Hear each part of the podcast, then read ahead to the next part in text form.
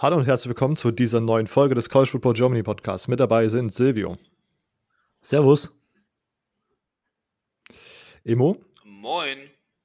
Und ich, Robert. Wir sind heute, wir haben heute die hundertste Folge erreicht oder nehmen unsere hundertste Folge auf. Erstmal whoop, whoop, whoop, Hype. Yeah.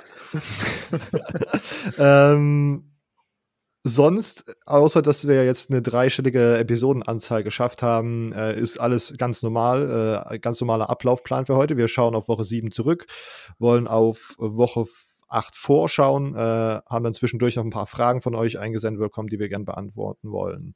Ähm, und sonst haben wir am Ende noch ein Pick'em und wir haben nachher wieder Lukas mit zwei äh, interessanten äh, Group of Five Games of the Week am Start.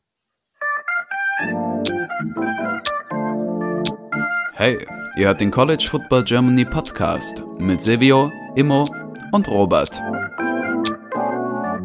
Und jetzt viel Spaß mit dieser Episode.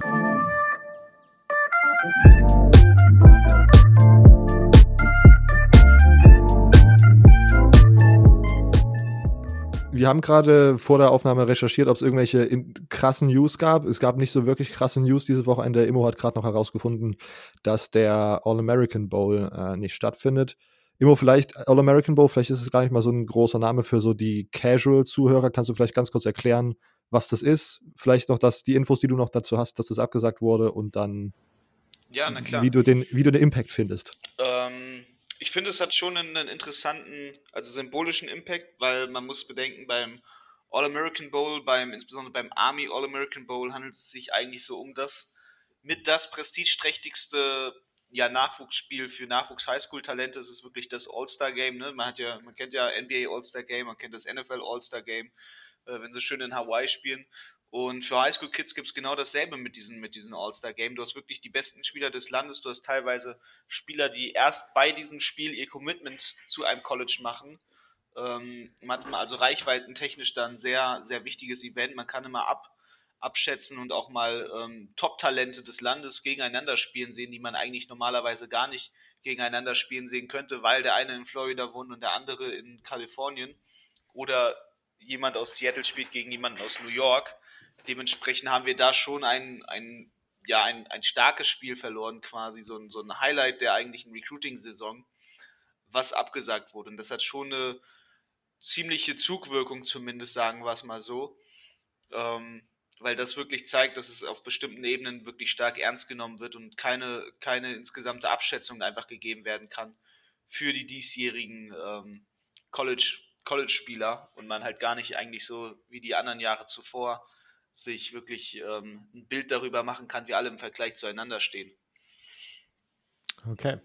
Ähm, ja, ich denke, glaube ich, würde ich so zustimmen. Ich, ist jetzt nicht super überraschend, finde ich, dass das abgesagt wurde, aber ich kann mir vorstellen, dass das ziemlich großen Impact auf diese ganze Recruiting-Landschaft und so haben wird. Ähm, ja. Okay. Sonst können wir eigentlich dann direkt, das war es eigentlich mit den News. Wie gesagt, wir haben diese Woche ein paar Headlines gehabt, die sich dann sozusagen kurz vor den Spielen ergeben haben, aber darüber werden wir wahrscheinlich dann sprechen, wenn wir zu den Spielen kommen. Ähm, deswegen würde ich sagen, können wir direkt mit dem äh, Week 7 Recap anfangen. Silvio, äh, schießt du los mit dem ersten Spiel, was du dieses Wochenende geschaut hast. Alles klar. Ähm, ich will kurz ein Spiel ansprechen, über das ich aber nicht zu viel äh, Worte verlieren will weil ich sonst tatsächlich, glaube Aggressionsprobleme bekomme. ähm, und zwar Auburn gegen South Carolina. Ähm, vermutlich das Spiel, was von den meisten deutschen College Football Fans geschaut wurde, schätze ich mal, weil es ja bei RAN übertragen, vermutlich übertragen wurde, glaube ich, oder? Ja. Das war schon das, das RAN College Spiel, oder? Ja, ja, ja. Okay, äh, die erste Niederlage, das finde ich krass, von Auburn gegen South Carolina seit 1933. Äh, also, ja, was müssen es sein? 87 Jahre. Ähm, was pervers ist. Ähm, ja, eigentlich will ich da tatsächlich nur über eine Person reden, und zwar Bonix, und zwar WTF. Ähm, also, die, das war ja unglaublich. Ähm, ich war tatsächlich eine Zeit lang ein Bonix-Believer, sage ich mal aber das war ja unterirdisch. Ähm, ich glaube, Julian Barsch war's, der hat auf äh, auf Twitter perfekt geschrieben. Äh, ich glaube, das ist Julian war, ich bin mir gerade gar nicht sicher. Ähm, Bo Nix sei ein sehr guter Athlet, aber kein guter Quarterback. Ähm, also wirklich, die erste Interception war sein Fehler. Äh, die, da, wo er auch zu Seth Williams geworfen hat. Die dritte Interception war eigentlich er und Seth Williams schuld. Seth Williams lauft die Route irgendwie nicht richtig und Bo Nix wirft. Äh, ja, also da die Schuld dazu rechnen, würde ich tatsächlich so 50-50. Ähm, tatsächlich am Anfang war Bo Nix auch immer sehr motivierend. Er hat dann seine, wenn, als er einen Fehler gemacht hat, äh, zu seinen Receivern gegangen und mit denen geredet und dann hat sich das immer mehr verändert. Er hat dann im Laufe des Spiels immer sich nur noch alleine hingesetzt, seinen Helm aufgelassen, ähm, dann auch seine Mitspieler angeschrien, seine Coaches angeschrien, ähm, was sehr, sehr komisch war. Ähm, und dann dieser letzte Versuch dann mit dem, dem Fourth Down, wo er dann läuft, warum auch immer. Ähm, natürlich dieses Intentional Grounding davor hat auch nicht sehr dazu geholfen der, äh, mit den 10 Sekunden. Aber war, nee, also das muss man echt nicht verstehen, äh, dass er da versucht zu laufen. Ähm, ein Spieler, der sehr, sehr gut gespielt hat, war, ich glaube, JC Horn heißt der, der von South. Carolina, mhm. der war ungefähr bei jedem Passspielzug war der irgendwie dabei und hat irgendwas gemacht. Ich glaube, am Ende hat er zwei Interceptions gehabt und wirklich sehr, sehr gutes Spiel gehabt.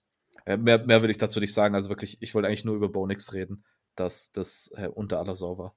Oh, sorry, sorry für die Wortwahl.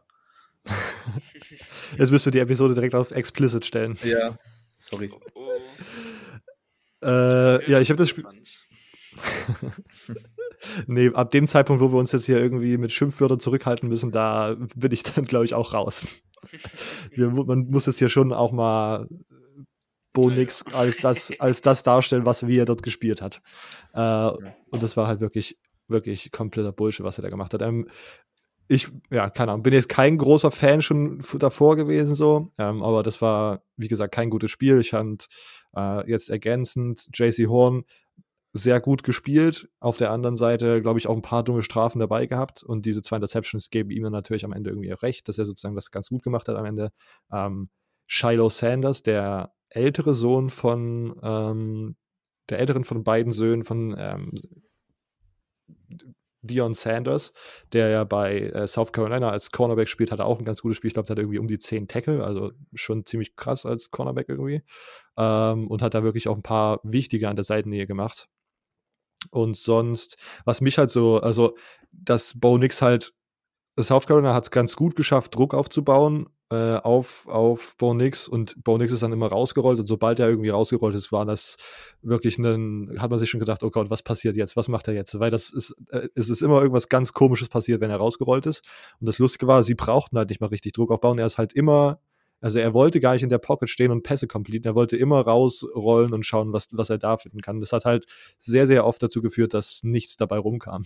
Ähm, ja, und sonst, ich bin, ja, wie gesagt, äh, South Carolina ist ein okayes Team, würde ich sagen. Und ähm, bin gespannt, wie das jetzt die nächsten Wochen wird, weil ja die SEC East gerade so ein bisschen ja, durchgewürfelt wird nochmal. Ähm, sonst was ich auch interessant fand, war, dass das Auburn Stephens halt einfach komplett gebullied wurde. Vor allem in der zweiten Halbzeit konnte da South Carolina ganz gutes Running Game aufbauen. Ähm, und Auburn sah da wirklich sehr, sehr, naja, äh, irgendwie ungefährlich aus, was in der Defensive Front, was so ein bisschen ernüchternd ist irgendwie. Weil man ja das von Auburn sonst aus den letzten Jahren so ein bisschen anders gewohnt ist. Ähm, okay, dann, darüber wollen wir gleich lange weiter reden, aber wir haben noch eine Frage von Denko-SIK äh, auf Instagram haben Bo Nix und Gas Malzahn eine gemeinsame Zukunft bei den Auburn Tigers? Fragt er. Silvio. Ähm, also ich glaube, äh, dass natürlich äh, Bo Nix weiter eigentlich Quarterback bleiben wird. Ähm, ob er es verdient hat, weiß ich nicht so richtig. Ähm, vielleicht sollte man wirklich mal durchwechseln, aber ich glaube einfach halt, dass, dass er trotzdem Quarterback bleiben wird. Ähm, Gus Malzahn ich weiß nicht, ich finde es auf jeden Fall schon mal gut, dass er jetzt ja die ähm, das Play-Calling abgegeben hat an, an Chad Morris. Ähm, und dadurch sollte eigentlich auch das Passspiel besser laufen. Von daher würde ich jetzt aktuell sagen, ja, aber äh, ob es wirklich die richtige Entscheidung ist, ist halt die Frage. Es ist halt immer nur hm. Chad Morris. Ja. Chad Morris als Coordinator ist deutlich besser als Chad Morris als ja, Head Coach. Das stimmt schon. Immo, hast du eine, hast du eine Meinung zur gemeinsamen Zukunft von Bo Nix und Gas Malzahn? Also ich, äh, aufgrund seiner Class hat Bo Nix noch bisher mehr Zukunft bei Auburn als Gas. Aber okay. äh, ich glaube, beide bleiben nach wie vor noch da. Auch einfach, dem, weil zur Not gibt man dem Jahr die Schuld. Also, ja, ja. Also dem würde ich tatsächlich auch so zustimmen. Ich bin, ich, also ich, ich weiß so, dass wir letztes Jahr schon so ein bisschen Gemurmel gehört haben, bevor das Jahr halt so richtig, also ganz gut wurde für Obern, ähm, dass man, dass man Gasmalsan loswerden möchte. Ähm, und ich habe jetzt auch wieder gehört, dass das jetzt gerade auch wieder äh, zugenimmt, dieses, dieses, diese Gespräche. Aber es soll wohl irgendwie noch am Buyout liegen und dass man halt diese Saison vielleicht cashmäßig nicht so 100% aufgestellt ist, wie man sich das gedacht hat bei Auburn und wahrscheinlich bei vielen Schulen so. Ähm, und ich bin da gespannt, wie das ich also ich würde sagen, ich sehe eher, dass Gas mal so angeht, als dass Bo Nix irgendwie transfert oder so in seiner in seinen ja. ja nach dieser Saison hat er noch ein Jahr mindestens. Ja und vor allem, ich glaube, äh, Bo Nix ist doch auch so lifelong äh, Auburn Fan und so. Ich glaube nicht, dass der, solch, solche Leute gehen. Ja, ja, eher weniger, ne? Ja. Ja. Ähm, okay, dann kann Immo mit seinem nächsten Spiel weitermachen. Ja, gut, ich fange mal an mit äh, dem ersten Spiel der Woche eigentlich so, ne? Coastal Carolina gegen Lafayette, äh, gegen, gegen Louisiana Lafayette. Ähm, oder was? War es Lafayette oder war es Raging Cajuns?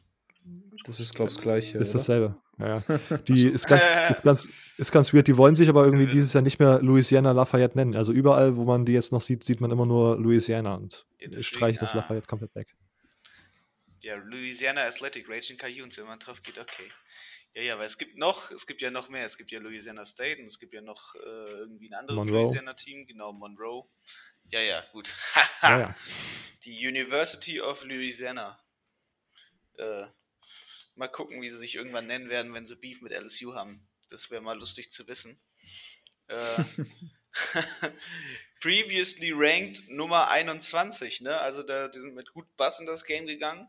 Und ich muss sagen, äh, die haben auch gut eigentlich, eigentlich mitgehalten mit Coastal Carolina. Also es ist ja, einige sagen so jetzt natürlich haben nach dem Game irgendwie direkt das Ganze so ja über überpotenzialisiert und übergehypt, ähm, als wäre quasi, als hätte, Coastal Carolina die komplett zerstört. Ähm, so ist jetzt auch nicht gewesen, sondern es war halt wirklich ein stark ausgeglichenes Spiel. Es war irgendwo, irgendwo zwischendurch im Spiel immer klar, dass, dass Coastal die Nase vorne hat, aber ähm, es war nicht, nicht klar quasi, dass, dass wirklich auch die das, das Ding wirklich stark gewinnen.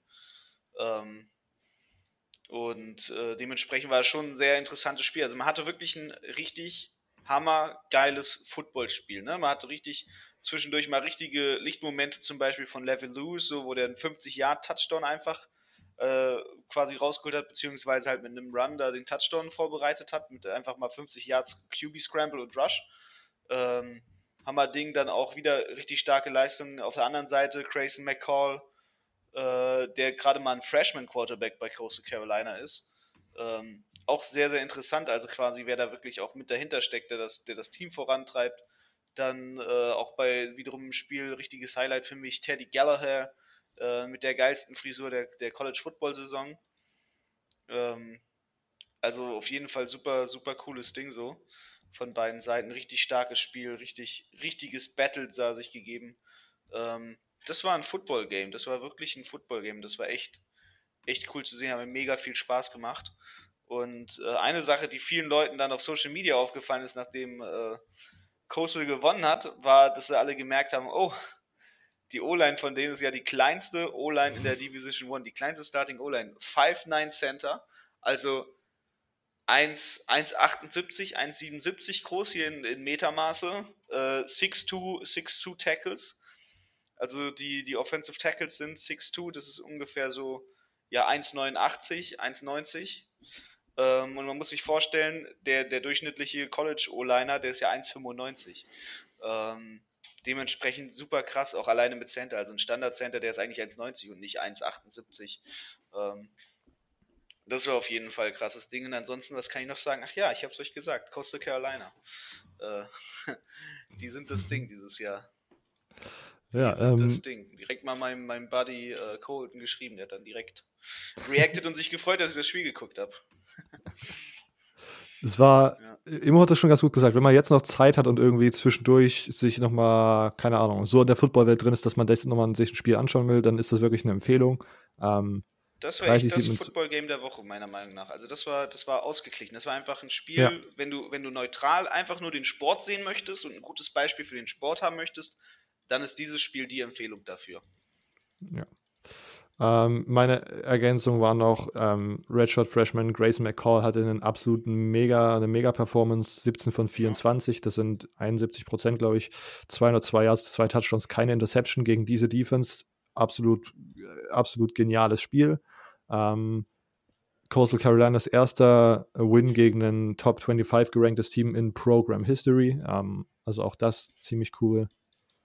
Ähm, und sonst, ja, ich, ich glaube, dass das trotzdem, selbst äh, wenn Louisiana jetzt hier eine, eine Niederlage bekommen hat, sind das immer noch zwei sehr, sehr gute Teams in, in der Sunbelt. Ja. Und ähm, Louisiana ist, glaube ich, immer noch der Favorit auf die West Division. Ich habe es mir gerade mal angeschaut. Ich glaube, die können das immer noch äh, dort gewinnen und sozusagen auch in das Championship Game einziehen.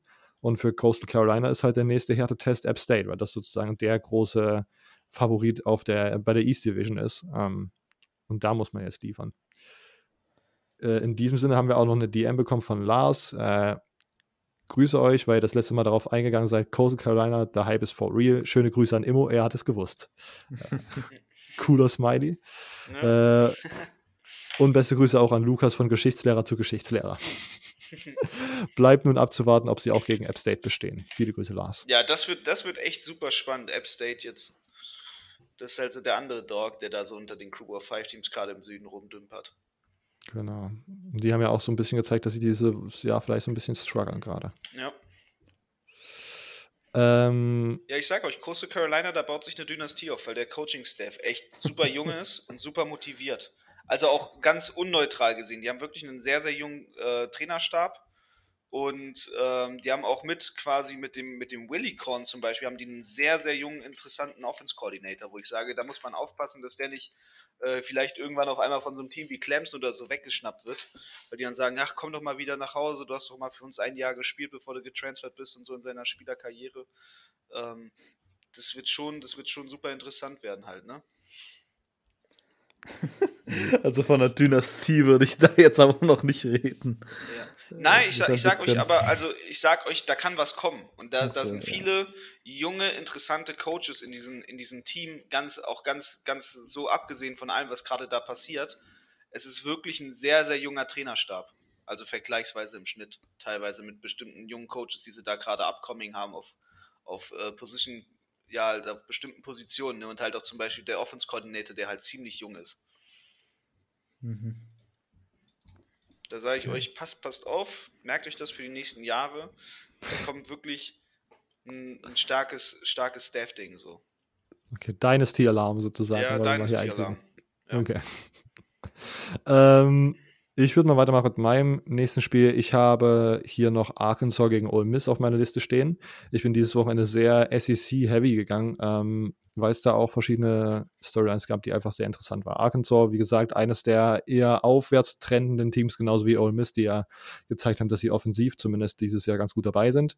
Ähm, und es gab dann das Matchup und am Ende stand es 33-21 für Arkansas und es war ja, interessant zu sehen. Man hat sich so ein bisschen, es hat sich so ein bisschen was herauskristallisiert.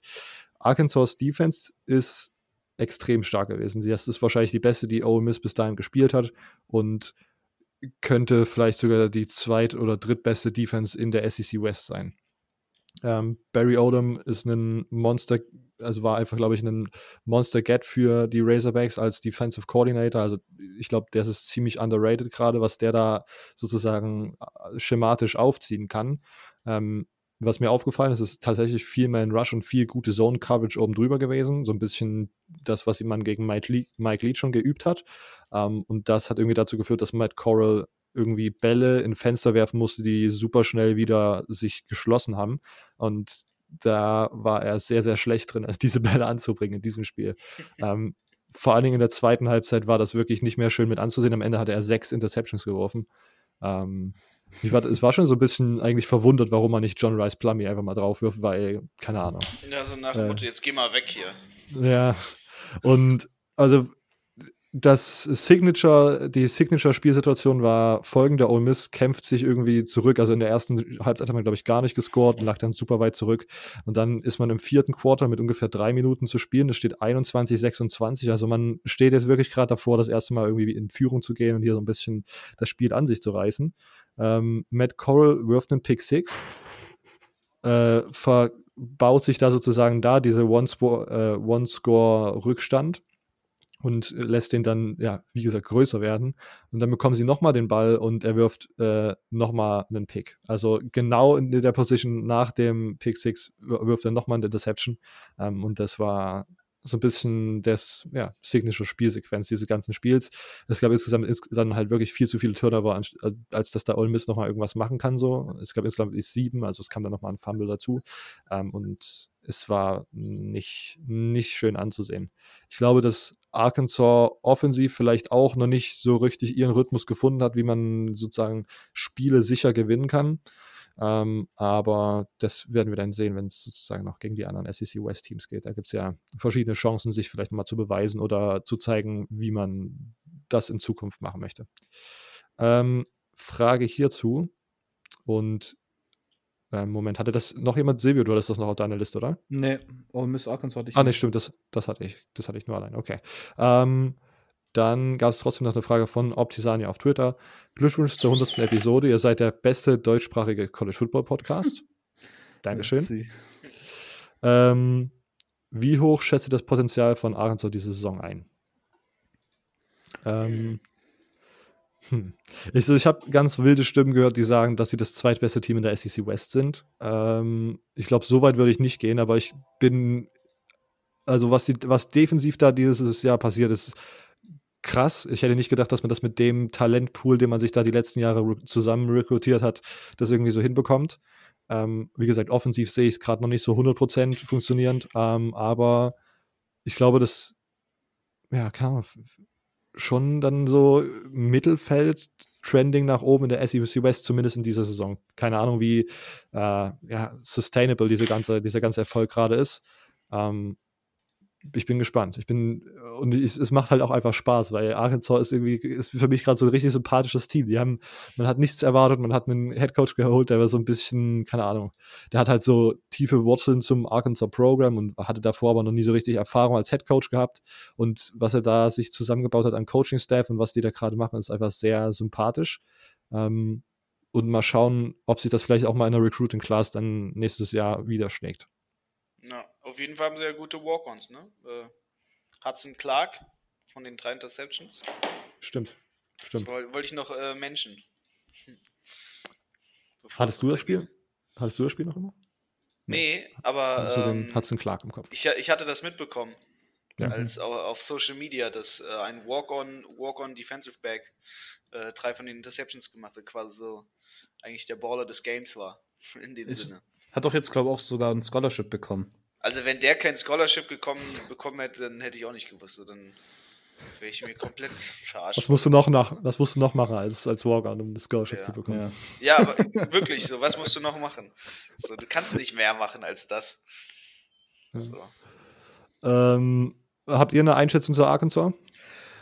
Ähm, also ich, ich würde sagen, dass man da keine richtige Prognose machen kann, weil ähm, das so ein bisschen komplett überraschend kommt und ich deshalb immer noch nicht, weil mir immer noch nicht zutraue zu sagen, ob Arkansas wirklich jetzt in Anführungszeichen for real ist oder ob es einfach nur eine Phase ist. Ich meine, nach dem ersten Spiel von Mississippi State hätte ich gesagt, äh, Mississippi State hat das Potenzial, alles zu machen. Und dann äh, kommt, kommt auf einmal, ja, die anderen Spiele. Ähm, deshalb äh, will ich da ehrlich gesagt nichts dazu sagen, sorry. Okay, du willst dein, du deine Urteil noch herauszögern. Ja, ja, ja. Aber ich, ich muss mal sagen, ich bin auf dem Sam Pittman Hype Train. Da bin ich, da bin ich volles Mitglied. Yes, sir. Yes, sir. okay, ähm, und dann äh, noch äh, weitere Frage von Optisania. Zweitens, wie schaut ihr die Spiele, die nicht äh, im ESPN-Player oder auf der Zone übertragen werden? Ja, also CB, das, das 21.30 Uhr CBS-Spiel kommt ja, kann man mal über den Ding schauen. US TV Now. Und NBC-Spiele kann man, also Notre Dame, kann man über diesen NBC, Go, heißt der Gold Pass? Ich glaube Weiß ja. gar nicht. Äh, Ja. Schauen. Ähm, und dann gibt es halt wirklich die Fox-Spiele, die man nicht richtig schauen kann. Ähm, ja. Äh, Also ich, ich weiß, ich glaube, da gibt es wirklich keine Option. Ah, doch, man kann, ähm, ich glaube, US TV Now gibt es auch so Premium-Abos. Und Ja, da, genau. die kann man nehmen. Aber gibt es auf jeden Fall keine kostenlose Methode, die zu schauen, außer man nimmt diese semi-legalen, aber die wollen wir nicht Das promoten. wollen wir nicht promoten. Nee, nee. Ja, oder man fragt halt einen Amerikaner, ob man zur Not sein Dings da kriegt, VPN. Also, Ja, aber das ist ja auch nicht. ja, ja, Das es gibt, es gibt, also, es, äh, nicht das Wahre, ne? Also es gibt auf jeden Fall, wenn man es schauen will, gibt es immer eine Methode, wie man Ja. schauen kann. Äh, man kann. Man kann den legalen oder den semi-legalen Weg gehen. Okay. Ähm, dann, bevor wir jetzt, äh, ich habe es äh, direkt am Anfang natürlich wieder vergessen gehabt, ähm, bevor wir jetzt Silvio sein nächstes Spiel vorstellen kann, müssten wir, möchten wir ganz kurz auf die ähm, Spenden, auf die Unterstützungssituation nochmal ganz kurz zu sprechen kommen. Wir haben diese Woche oder sogar schon letzte Woche, ich weiß nicht, wahrscheinlich, so wie ich das, die Situation kenne, kam es direkt nach unserer Aufnahme rein, sodass es nicht aktuell mit reinnehmen konnten in die Episode. Ähm, zwei Spenden erhalten. Einmal eine Spende von Lukas mit C. Ähm, Lukas, vielen, vielen, vielen Dank dafür. Ähm, und äh, Lukas mit K hat uns auch eine, äh, seine monatliche Spende wieder zukommen lassen. Auch vielen, vielen Dank dafür. Größte Ehrenmänner. Merci. Mega, mega cool. Ja. So, und wie immer gilt sonst, wer uns unterstützen möchte, schaut auf uns einfach uns auf, auf schaut einfach auf unserer Website vorbei. Ähm, die ist in unserem Podcast-Account verlinkt und sonst auch auf unseren Social Media Accounts CFB Germany Podcast auf Twitter und äh, CFB Germany Pod auf Instagram oder andersrum. Äh, und äh, wenn ihr uns nicht monetär unterstützen könnt und ihr es trotzdem irgendwie machen möchtet, ist sonst immer eine gute Variante, uns eine iTunes-Rezension zu geben. Ähm, das hilft uns da einfach bei den äh, Football-Podcasts weiter oben angezeigt zu werden, damit man uns leichter findet. Genau. Ähm, dann war es damit schon das Original eingeschobene organisatorische Segment. Äh, Silvio darf weitermachen mit seinem zweiten Spiel. Okay, dann mache ich gleich nochmal ein Spiel, über das ich auch nicht so viel Worte verlieren will, ehrlich gesagt. Und zwar Texas A&M Mississippi State. Ähm, ja, also bitte, was war mit dieser Mississippi State O-Line los? Ähm, also ich habe auf, da, dazu auch einen Tweet gemacht. Mir kam es so vor, als hätte irgendwie KJ Costello äh, denen das Mittagessen geklaut und deshalb haben sie gedacht, ja okay, jetzt äh, lassen wir dem mal ein bisschen auf seinen Hintern fliegen. Also da ist ja wirklich ge gefühlt jede äh, Passsituation sind die sind die äh, ist die O-Line irgendwie zusammengebrochen. Äh, KJ Costello war jedes Mal unter Druck. Ich meine, Texas A&M hatte dieses ganze Jahr bis jetzt vier Sacks. Gegen Mississippi State hatten sie genau das im ersten Quarter und in der ersten Hälfte. Ähm, und insgesamt hatten sie dann sechs Sacks an dem Tag. Ähm, KJ Costello, wenn dann auch der Druck kam, sah er wirklich übel aus. Er wusste gar nicht richtig, was er machen soll. Obwohl man dann eigentlich denkt, dass man es weiß langsam, äh, dass da jedes Mal irgendwie was durchkommt, dann stellt man sich doch auch ein bisschen darauf ein. Aber der hat auch immer gewartet, bis die Verteidiger, äh, die Passwatcher eigentlich vor ihm stehen, bis er dann mal irgendwie rausrollt. Ähm, ja, er hatte, ich meine, letztes Spiel hatte er ja auch schon äh, vier Interceptions gegen Kentucky und einen Fumble. Und dieses Mal hatte er, äh, war, also er ist gegangen 15 für 22 für 99 Yards, eine Interception und Fumble, ich glaube sogar recovered für einen Touchdown. Ähm, Mike Leach hat dann auch den Quarterback gewechselt, Bill Rogers kam rein, der dann, da lief dann das Passspiel mal ein bisschen besser. Ich meine, er war gegen 15 für 18 und, und ein Touchdown. Ähm, aber er hat den auf jeden Fall mehr das Air Raid System nutzen können. Ähm, er hatte, aber gegen Kentucky hat er, glaube ich, auch zwei Interceptions geworfen. Ich glaube, da kam der nämlich auch rein. Ähm, ja, gut, gegen Kentucky ist halt auch, glaube ich, nochmal ja. Ja, trotzdem. Was anderes. Ich meine, wenn du als Team da sechs Interceptions wirfst, ich meine, Matt Corral schafft er alleine. Aber ähm, ich bin jetzt mal gespannt, ob Mike Leach beim nächsten Spiel einen Quarterback-Wechsel vornimmt ähm, und Will Rogers mhm. mal zum Start reinsetzt.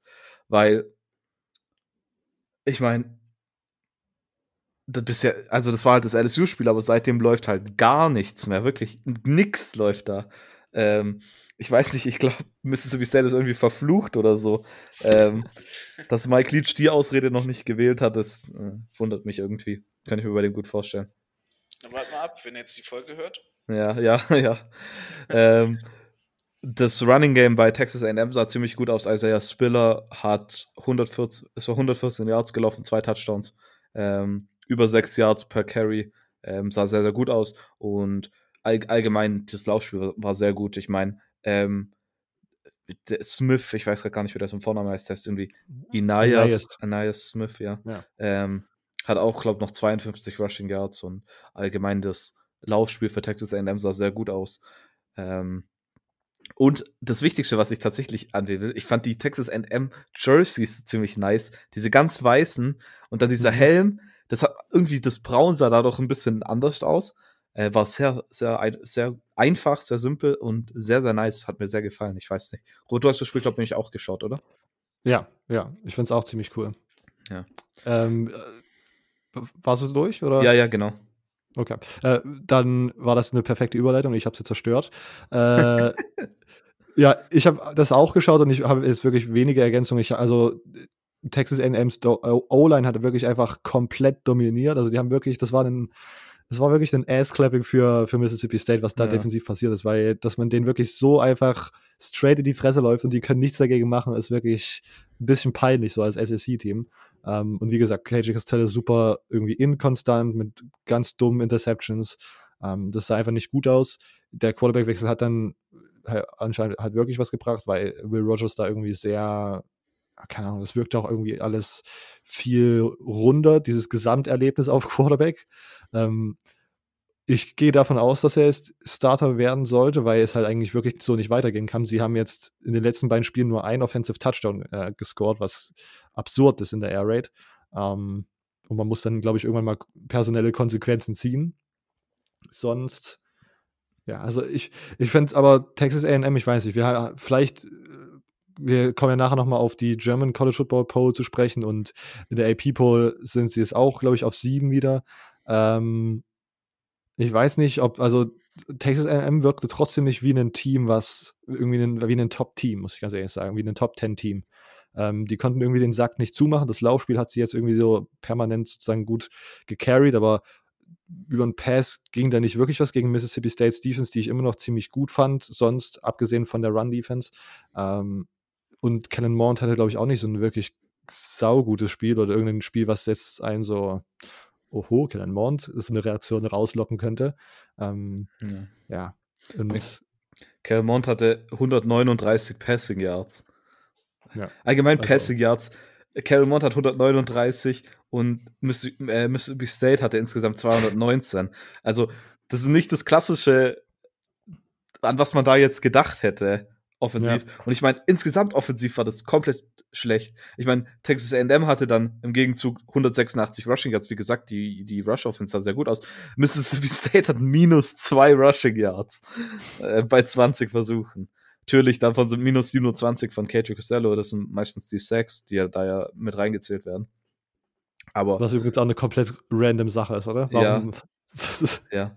Aber denn zum Beispiel auch Kyle Hill, dass der nicht gespielt hat und dann die Begründung, äh, er sei nicht available und äh, Mike Leach wüsste auch nicht, ob, ob das in Zukunft so sei. Ähm, ah, ganz komisch. Ja. Ich glaube, da, das ist wie äh, Mike Leach Running Backs, die regen sich auf, dass sie nicht laufen dürfen. Ja, ich weiß nicht, aber nach der ersten Woche äh, hat er noch getweetet, alle haben mich gedautet, dass das, äh, dass das Scheme irgendwie meinem Spielertyp äh, widersprechen würde, aber jetzt schaut mal meine Stats an und dann hat er halt, halt ist er halt komplett rasiert und hat irgendwie keine 150 Receiving Yards oder so. Ja, ja. Keine Ahnung. Das ist vielleicht, Sehr vielleicht ist Mike Leach auch nicht so der einfachste Trainer. Ja, natürlich. Also, da, ja, also das wissen wir ja sowieso ja. schon. Aber ja. ich meine auch defensiv, kurz, kurz nochmal, um rein zu, mhm. reinzurufen, defensiv bei Mississippi State keinen einzigen Sack im Gegenzug bekommen. Ähm, die Tackles wurden hauptsächlich, soweit ich es weiß, von der Secondary gemacht, was auch schon mal ja nicht so gut ist. Ähm, also wirklich, das war ganz komisch. Ähm, Und ich hatte übrigens auch den Stat, ich weiß ja gar nicht, ob du es gerade eben schon gesagt hast, äh, Texas A&M hat insgesamt zweimal geblitzt. Echt? Nee, das habe ich nicht. ja. Trotzdem 6-6. Und, das, und in dieser Statistik wurde dann sozusagen äh, Blitz als wir rushen mehr als vier Leute sozusagen gewertet und trotzdem sechs Hacks zugelassen. Das ist nicht gut. Und ich war, um da nochmal kurz anzufügen, diese Air Raid-Sache, das ist ja eine Sache, ist ein wichtiges Merkmal oder eine wichtige Idee, die Mike Leach da verbaut ist, dass man zwischen den O-Linern viel Platz lässt oder mehr Platz lässt als in den normalen Schemes, um die Rushing-Wege für die ja, Verteidiger, die jetzt an, ankommen und halt Pass Rush machen, irgendwie länger und unkomfortabler zu machen. Aber ich glaube, dass man dazu halt auch einen bestimmten Spielertypen an O-Line braucht, einen recht athletischen, der halt viel Ground covern kann.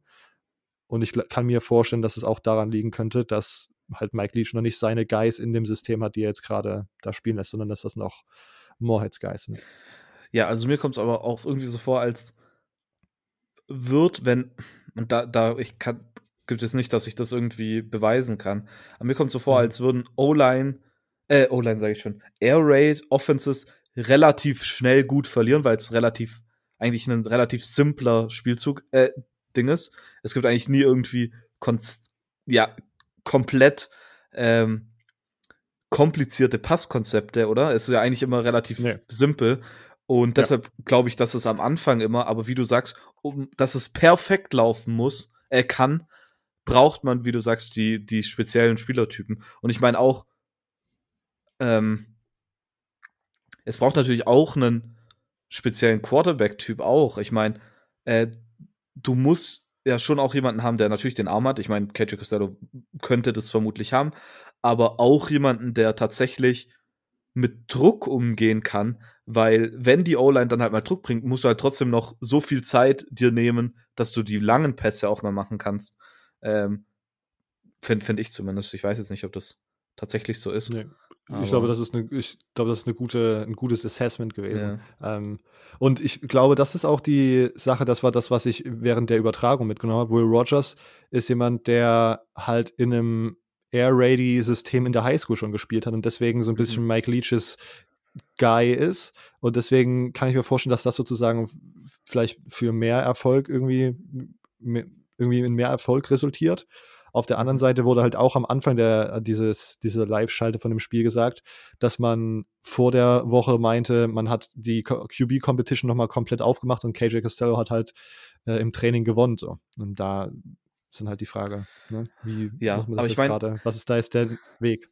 Das ist so weird, weil in Woche 1 war genau das ja die Sache, die KJ Costello so gut gemacht hat, dass er der, der Druck, er wurde eigentlich schon fast gesackt und er hat die Pässe immer noch angebracht. Das ist so, so weird, dass das auf einmal nicht mehr funktioniert. Ich, ich, keine Ahnung, ob der da einfach nur ein komplett starkes Spiel hatte gegen, ähm, wobei, wir haben ja damals auch gesagt, dass die Frage ist, ob die Pässe, als er schon fast gesackt worden ist, habe ich gesagt, das Ja. war eigentlich sein Können und du meintest so, ja, vielleicht war es eher Glück und ich glaube, aktuell sieht es stark danach aus, als wäre es wirklich Glück gewesen. Ähm, Ja. Was komisch ist, wie kann Oder- man in einem Spiel so viel Glück haben und dann läuft es gar nicht mehr? Ja, das ist Lucky Und- Costello. Oder vielleicht auch, vielleicht auch nicht Glück, sondern einfach schematische Komplettausfall von LSU und Bo Pelini. Wo, Ja, ja, was das sozusagen das. Glück dann nochmal rausgekitzelt hatte. ja. Ja. Naja, also sehr, sehr interessantes und ich finde, selbst wenn es bei Mississippi State jetzt dieses Jahr nicht so läuft, ich finde diese ganze, diese ganze Storyline, dass man halt wirklich aber so krass in Spiel 1 startet und jetzt wirklich von Spiel zu Spiel einfach im Grunde fast schlechter performt, obwohl ich würde sagen, das Kentucky-Spiel war halt wirklich bis jetzt der, der Down Point, so wo man halt kein Offensive Touchdown ges ge gescored hat. Generell kein Touchdown, sondern nur ein Safety. Ähm, das ist eine interessante Storyline, die, wir, die ich sehr, sehr gerne das ganze, die ganze Saison weiterverfolgen möchte. ähm, ja, ich glaube dazu, genau, dazu gab es keine Frage, deswegen kann Immo direkt mit seinem nächsten.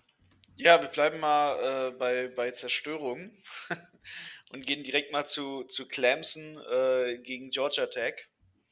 Ähm, was kann man sagen außer Trevor Lawrence vor Heisman? Ist ja äh, ganz klar, ne? Nein, kommen wir mal ein bisschen zum Spiel. Also erstmal äh, ganz groß auf, meinem, auf meinen äh, Stichpunkten habe ich mir aufgeschrieben gehabt.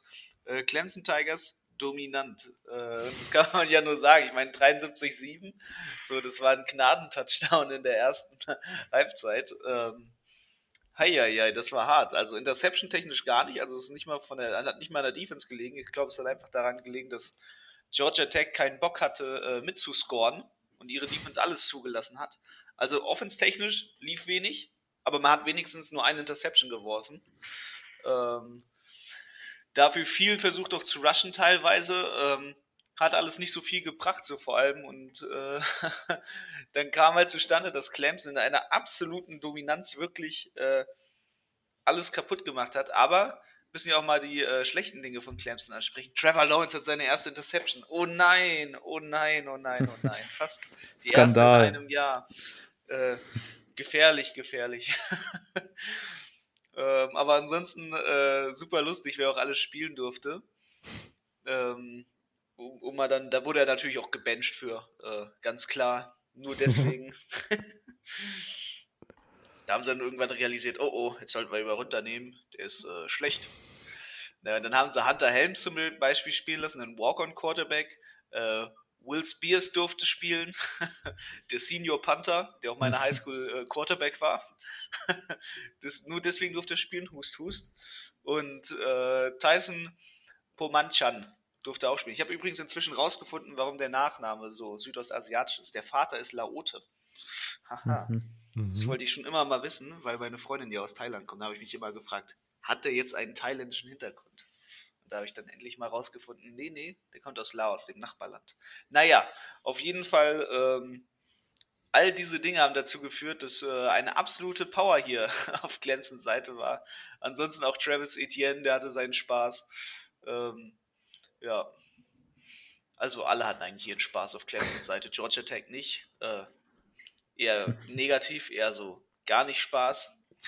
Äh, Spaß ist dort ein Fremdwort anscheinend oder so. I don't know.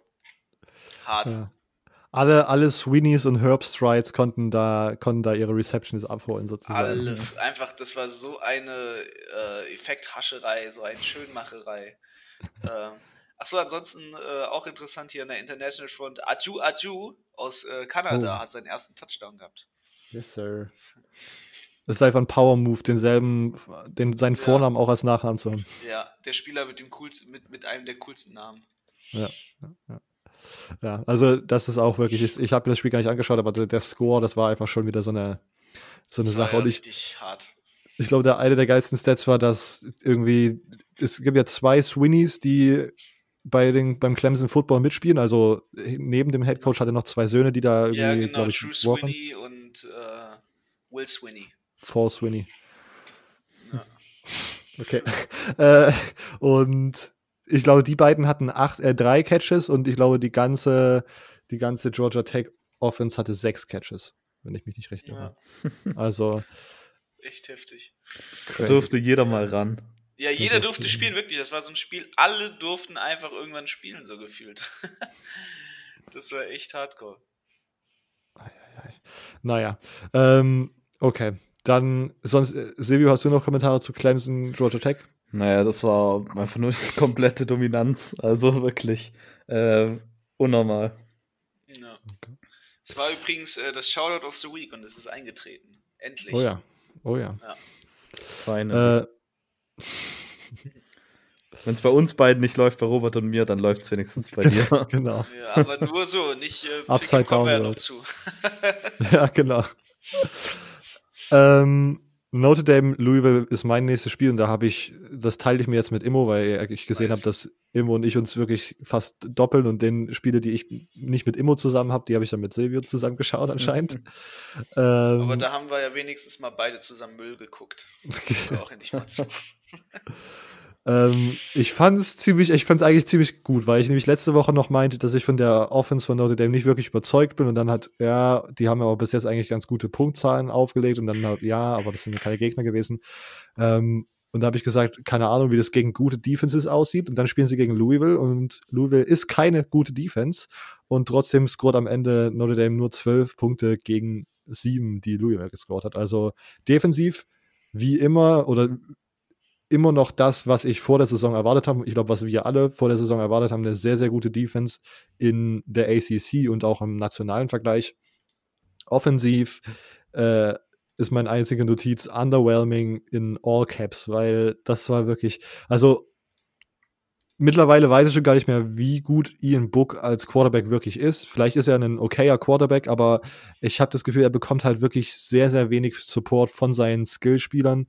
Ähm, Tyron Williams ist ein, immer noch ein guter Running Back und so, aber von den Receivern habe ich das Gefühl, der macht ist keiner, der irgendwie mal irgendwie irgendwie so einen Schritt nach vorne machen will. Irgendwie ist das diese ganze Offense einfach einfach so ein Blah. Das ist einfach ni nichtssagende Offense und das wird schwierig werden, vor allen Dingen, wenn man halt in der Regular Season gegen Clemson spielt, da möchte ich, also da ist meine Prediction, dass das eine Niederlage für Clemson wird, mittlerweile schon. Also die habe ich schon komplett von meinem, äh, von meinem Take-Schiff runtergeschwupst. Ähm, sonst, ja, also das ist wirklich, das wird schwierig. Es, es wird, und ich kann mir vorstellen, dass es dann sehr, sehr unangenehm für Notre Dame wird, weil das dann wirklich in peinliche Spiele ausarten kann gegen die Top-Teams der ACC. Ähm, und sonst, äh, meine einzige Notiz zu Louisville ist, Louisville ist einfach komplett durch. Weil, also ich glaube, Michael Cunningham, der Quarterback, war angeschlagen und es war noch nicht mehr so richtig klar, ob er starten kann und so. Und dann war das auch ein, ja, keine Ahnung, kein gutes Spiel. Und dann war das aber alles, also ich habe da einfach mehr erwartet. Wir haben drüber geredet, dass Louisville ganz, sind ganz gut gestartet halt, sind in, jetzt gerade irgendwie in so einem Formtief und das war jetzt gerade vielleicht so hoffentlich der, das, das Ende des Formteams, weil was da, ich, weil ich meine, man hat ja doch trotzdem noch Playmaker und man, wie wenig man die irgendwie sozusagen in Szene setzen konnte, nicht nur in dem Spiel, sondern in den letzten Wochen, ist, ist absurd für, für mich. Und naja, also Louisville ist Toast. Immer. Ja, ich äh, kann dir da sehr gut zustimmen. Also es war schon irgendwie eine verrückte Kiste so, ne? Also es war da, da lief einfach immer wieder, hat man sich die Sachen auch irgendwie so kaputt gemacht, die Drives einfach so im Sand verfahren. Ian Book hat dann mal so zwischendurch was rausholen können, dann äh, irgendwie so ein bisschen den, den das ganze Spiel gerettet. Ne? Da haben wir mit Field Goals da die Sache irgendwie ausgleichen können. Und Louisville, das ist einfach, das ist eine wandelnde Katastrophe momentan. So, ne? Also wenn die nicht wach werden, dann keine Ahnung. Dann wird das nichts. Siehst du jetzt äh, bei Notre Dame schon irgendwie Upset-Potenzial, wenn sie jetzt diese Woche gegen Pitt spielen? Ich sehe seh Potenzial, aber äh, mein Pitt-Take hat sich ja letztes Mal in Rauch aufgelöst, deswegen weiß ich nicht, ob Pitt. Aber Pitt ist das, das Team, was eigentlich so richtig das Potenzial dafür hat, wie, wie Pittsburgh so immer die letzten Jahre drauf war, äh, dass sie genau so, so ein Ding jetzt machen, weißt du? Dass genau jetzt, wenn sie so einen Gegner wie Notre Dame einfach vor, vor die Füße gesetzt bekommen, dass sie genau dann gewinnen und genau das Spiel halt reißen und äh, denen da richtig das, das Leben zur Hölle machen und halt also Pitt ist genau das Team, wo du, die, wo du dir vorstellen kannst, dass sie einfach mal gegen Notre Dame gewinnen und dann gegen alle schlechten Teams auf einmal wieder verlieren. Okay. Ja, also ja, das war meine das waren unsere Takes zu Notre Dame. Ich glaube, wir sind da, keine Ahnung. Also ja. und ich weiß, wir sind, also wir haben davor auch schon drüber gesprochen, wie das gerade ist mit der mit der AP Poll und dass eigentlich Notre Dame nach so einem Spiel nicht einen Sprung nach oben machen kann. Ich glaube, sie sind ja von vier auf drei, oder? Ja. Ähm, und ich, ich glaube, ich, mein Take war halt, dass es einfach daran lag, dass es halt mit Georgia eine andere Niederlage davor gab und es jetzt kein, man jetzt kein Team nehmen konnte, das einfach gerade so gut performt hat, dass man jetzt sozusagen in die Top 4 reinjumpt. Ich habe, wir kommen nachher auch nochmal zu unseren GCF-Poll-Abstimmungen. Ich habe da mir irgendwas aus den Fingern ziehen müssen, weil ich es nicht eingesehen habe, dass ich äh, Notre Dame sozusagen einen Sprung nach vorne irgendwie gönne. Da musste man so ein bisschen rumschaffeln, aber ich kann mir glauben, dass ich kann mir vorstellen, dass es viele seriöse Journalisten in Amerika gibt, die sich das nicht trauen. Deswegen äh, resultiert es dann in einem ja, Step nach oben, obwohl man sozusagen nur ein sehr, sehr hässliches Spiel gewonnen hat. Okay, das heißt, ich und Immo sind soweit durch, Immo und ich. Das heißt, Silvio kann jetzt noch mal seine Kommentare zu den letzten beiden Spielen abgeben. Aber ich glaube, da haben wir noch trotzdem noch ein bisschen was mitzureden zumindest. Ja, also als erstes würde ich mal noch kurz was zu North Carolina und Florida State sagen. Ähm, vorhin habe ich bei Bo nix gesagt, WTF. Jetzt kommt das WTF zu North Carolina in Halbzeit 1 zumindest. Das war wie, es waren zwei unterschiedliche Spiele. Halbzeit 1 war ein eigenes Spiel und Halbzeit 2 war ein eigenes Spiel. Halbzeit 2 war so, wie man sich ursprünglich gedacht hat, wird es ausgehen. Ähm, Halbzeit 1 war komisch, sehr komisch sogar. Ähm, Florida State hat zur Halbzeit 31 zu 7 geführt. In Halbzeit 2 hat Florida State keinen einzigen Punkt gemacht und äh, North Carolina hat 21 Punkte gemacht. Am Ende hat es dann aber nicht gereicht. Äh, man hat dann 31 zu 28 verloren. Bummer, muss ich sagen, als North Carolina Hype Train Anhänger. Ähm, sehr schade, vor allem da halt Florida State dieses Jahr halt echt nicht gut war. Ähm, Florida State hat aber in Halbzeit 1 tatsächlich gezeigt, was sie sein könnten. Sie hatten dann auch Jordan Travis als Quarterback drin, der ja die Sache eigentlich relativ solide gemacht hat. Ähm, ein Touchdown, eine Interception, äh, 191 äh, Passing Yards, aber er hat vor allem halt das Laufspiel mitbestimmt. Er hat am Ende 107 Rushing Yards, zwei Rushing Touchdowns. Ähm, sah sehr gut aus. Sie haben, wie gesagt, in Halbzeit 1 ihr Potenzial wirklich gezeigt. Halbzeit 2 sah dann aber anders aus. Ähm, ja, Defensive bei UNC sah in Halbzeit 1 sehr, sehr übel aus. Ähm, sehr, ja, eigentlich kann man sich das nur denken, wenn Florida State in Halbzeit 1 31 Punkte gegen einen macht. Äh, wie gesagt, zweite Halbzeit war dann komplett anders. Ähm, FSU konnte nichts mehr machen. Sie haben am Anfang, äh, der erste Drive sah gut aus. Ähm, in Halbzeit 2, sie sind bis zur 5-Yard-Linie gekommen. Dann haben sie aber ähm, eine Penalty bekommen, Missed Field Goal und dann war es irgendwie vorbei. Äh, das Momentum hat komplett gewechselt. Tiles haben übernommen. Ähm, FSU, wie gesagt, dann keinen Punkt mehr gemacht. UNC hat 21 Punkte gemacht. Ähm, ja. Seminoles hatten am Ende 4 Sacks, eine Interception für einen Touchdown. Ähm, und zweimal haben sie sogar einen Fourth Down gestoppt in der Red Zone. Äh, am Ende hat es wirklich entschieden, die, der Struggle von North Carolina bei Third and Fourth Down. Da waren sie am Ende 1 zu 10. Ähm, damit kann man dann halt wirklich auch kein, kein Spiel gewinnen. Ähm, ja, die Frage war dann für mich, wie tue ich die Sache einordnen? Klar, sie haben eine Niederlage gegen Florida State. Da rutscht man sowieso schon mal runter. Aber dann halt die zweite Halbzeit sah halt wirklich gut aus. Äh, die erste Halbzeit sah halt übel aus. Ähm, ich habe es ja dann ein bisschen lockerer, glaube ich, eingeschätzt. Ich habe es ja nicht so weit runtergetan, wie ich es eigentlich am Anfang vermutet hätte. Ähm, aber mir fällt es echt schwer, auch jetzt insgesamt zu sagen, wie tue ich diese erste Halbzeit einordnen, weil die zweite Halbzeit war, wie gesagt, halt gut. Äh, deshalb weiß ich nicht, kann North Carolina jetzt immer noch um die ACC mitspielen? Ähm, oder war es das jetzt und sie wurden exposed, sage ich mal.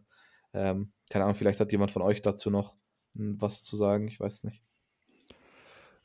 Ich habe das nur so marginal mitbekommen und habe jetzt nicht das ganze Spiel geschaut, aber ich kann mir, also und ich, ich habe auch einen Podcast gehört, der das nochmal so ein bisschen analysiert hat und da wurde eine These aufgestellt, die ich irgendwie ganz oder nicht lustig, sondern interessant fand. Vielleicht waren sie sozusagen in der ersten Halbzeit einfach nur so ein bisschen eingeschüchtert von den Helmen, weil das einen irgendwie in argumentativ so gesagt, es sind junge Spieler, es sind Spieler, die sozusagen jetzt gerade bei einem Team sind, was on the rise ist, mit einem guten Coach und die spielen gut. Und dann kommen sie in so ein, zu so einem Team nach Hause, was halt in den über die letzten Jahre extrem sehr, sehr gut gespielt hat und waren dann einfach so ein bisschen und spielen dann sozusagen nicht zu ihrem Potenzial, sondern waren halt einfach eingeschüchtert vor den Helmen, vom, vom Logo, von der Atmosphäre, auch wenn jetzt nicht halt das Vollhaus war, so, aber Vielleicht kann man das so ein bisschen erklären. Ich weiß es nicht, ist vielleicht ein bisschen auch, keine Ahnung, Reach, aber ähm, die zweite Halbzeit war halt, glaube ich, so ein bisschen das North Carolina, was man erwartet hat und dass man dann sozusagen sich in Halbzeit 1 in so eine Situation gebracht hat, die man dann nicht mehr rausreißen konnte hinten raus, ist unglücklich. Ähm, ich habe sie jetzt, glaube ich, trotzdem ein bisschen gedroppt gehabt, weil es halt einfach auf dem Papier nicht gut aussieht, so eine, eine Niederlage gegen dieses FSU-Team. Aber ich glaube, ich bin da trotzdem auch gewillt, jetzt in den nächsten Wochen wieder sie nach oben zu ranken, weil ich immer noch denke, dass sie eines der besten Teams in der ACC und eine der besseren Teams in, im College Football sind. Ja. Ja, mehr habe ich zu dem Spiel eigentlich nicht zu sagen. Ich fand es nur sehr komisch, dass es halt ähm, ja, zwei, eigentlich zwei Spiele in einem waren, zwei ja. komplett andere.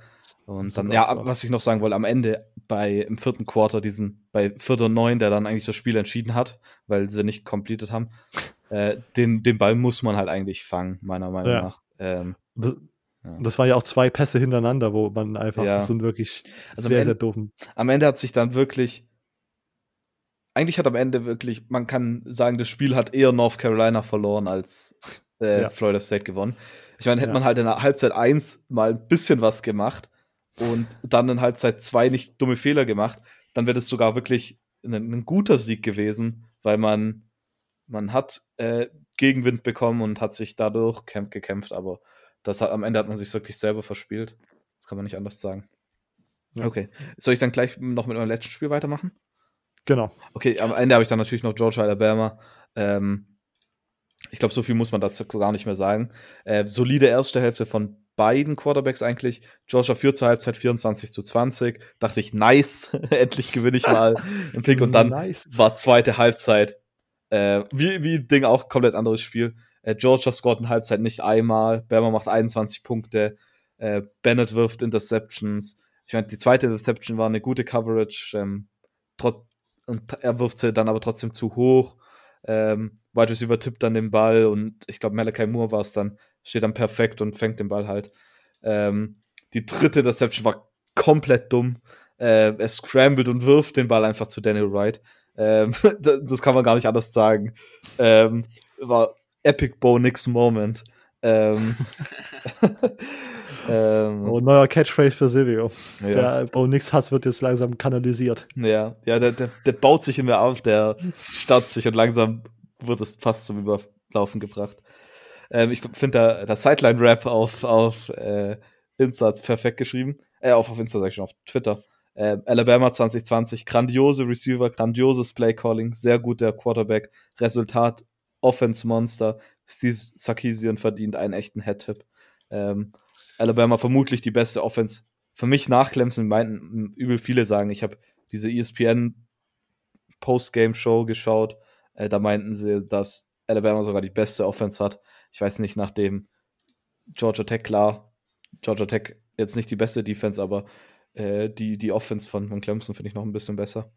Äh, Devontae Smith, Jane Weddle sind kaum zu stoppen. Wenn man dann noch so ein, der, der dritte Quarter, äh, Wide Receiver heißt Michi, glaube ich, wenn man den mhm. dann noch mit reinwirft, das ist wirklich mh, abgefahren. Ähm, Mac Jones spielt sein ganzes Potenzial aus. Ähm, also was die gegen diese Georgia Defense gemacht haben, hätte ich niemals erwartet. Ähm, das war wirklich stark. Abgebrühtheit. Ich glaube, das ist auch inzwischen einfach bei teilweise bei Alabama diese, diese jahrelange Erfahrung, die sich da jetzt langsam hinzieht, so ne, über Jahre diesen Erfolg aufrechtzuerhalten, durchzuziehen, so eine Routine, die sich da teilweise etabliert halt, ne, dass wenn man, selbst wenn man strauchelt, immer wieder zurückkommen zu können. Das ist schon, schon ziemlich beeindruckend bei diesem Team.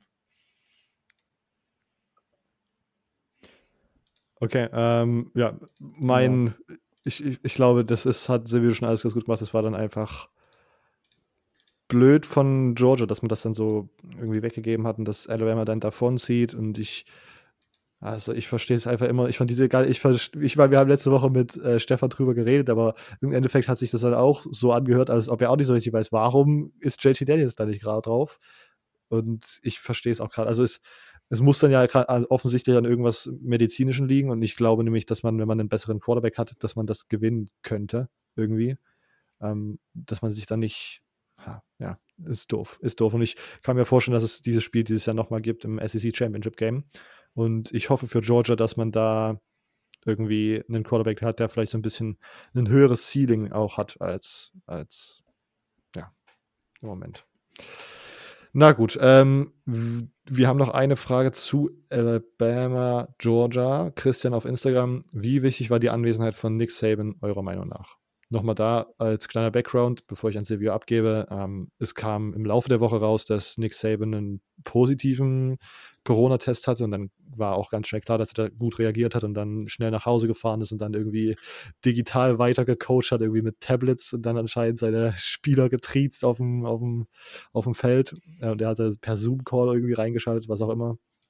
Und dann war erstmal das Geschrei groß oder der Horror groß, was passiert ist. Dann kann er ja am, am, Samstag nicht an der Seitenlinie stehen und dann mussten irgendwie schnell drei oder zwei negative Covid-Tests her, damit sozusagen dargestellt wird, dass oder klargestellt wird, dass es ein falscher positiver Test war.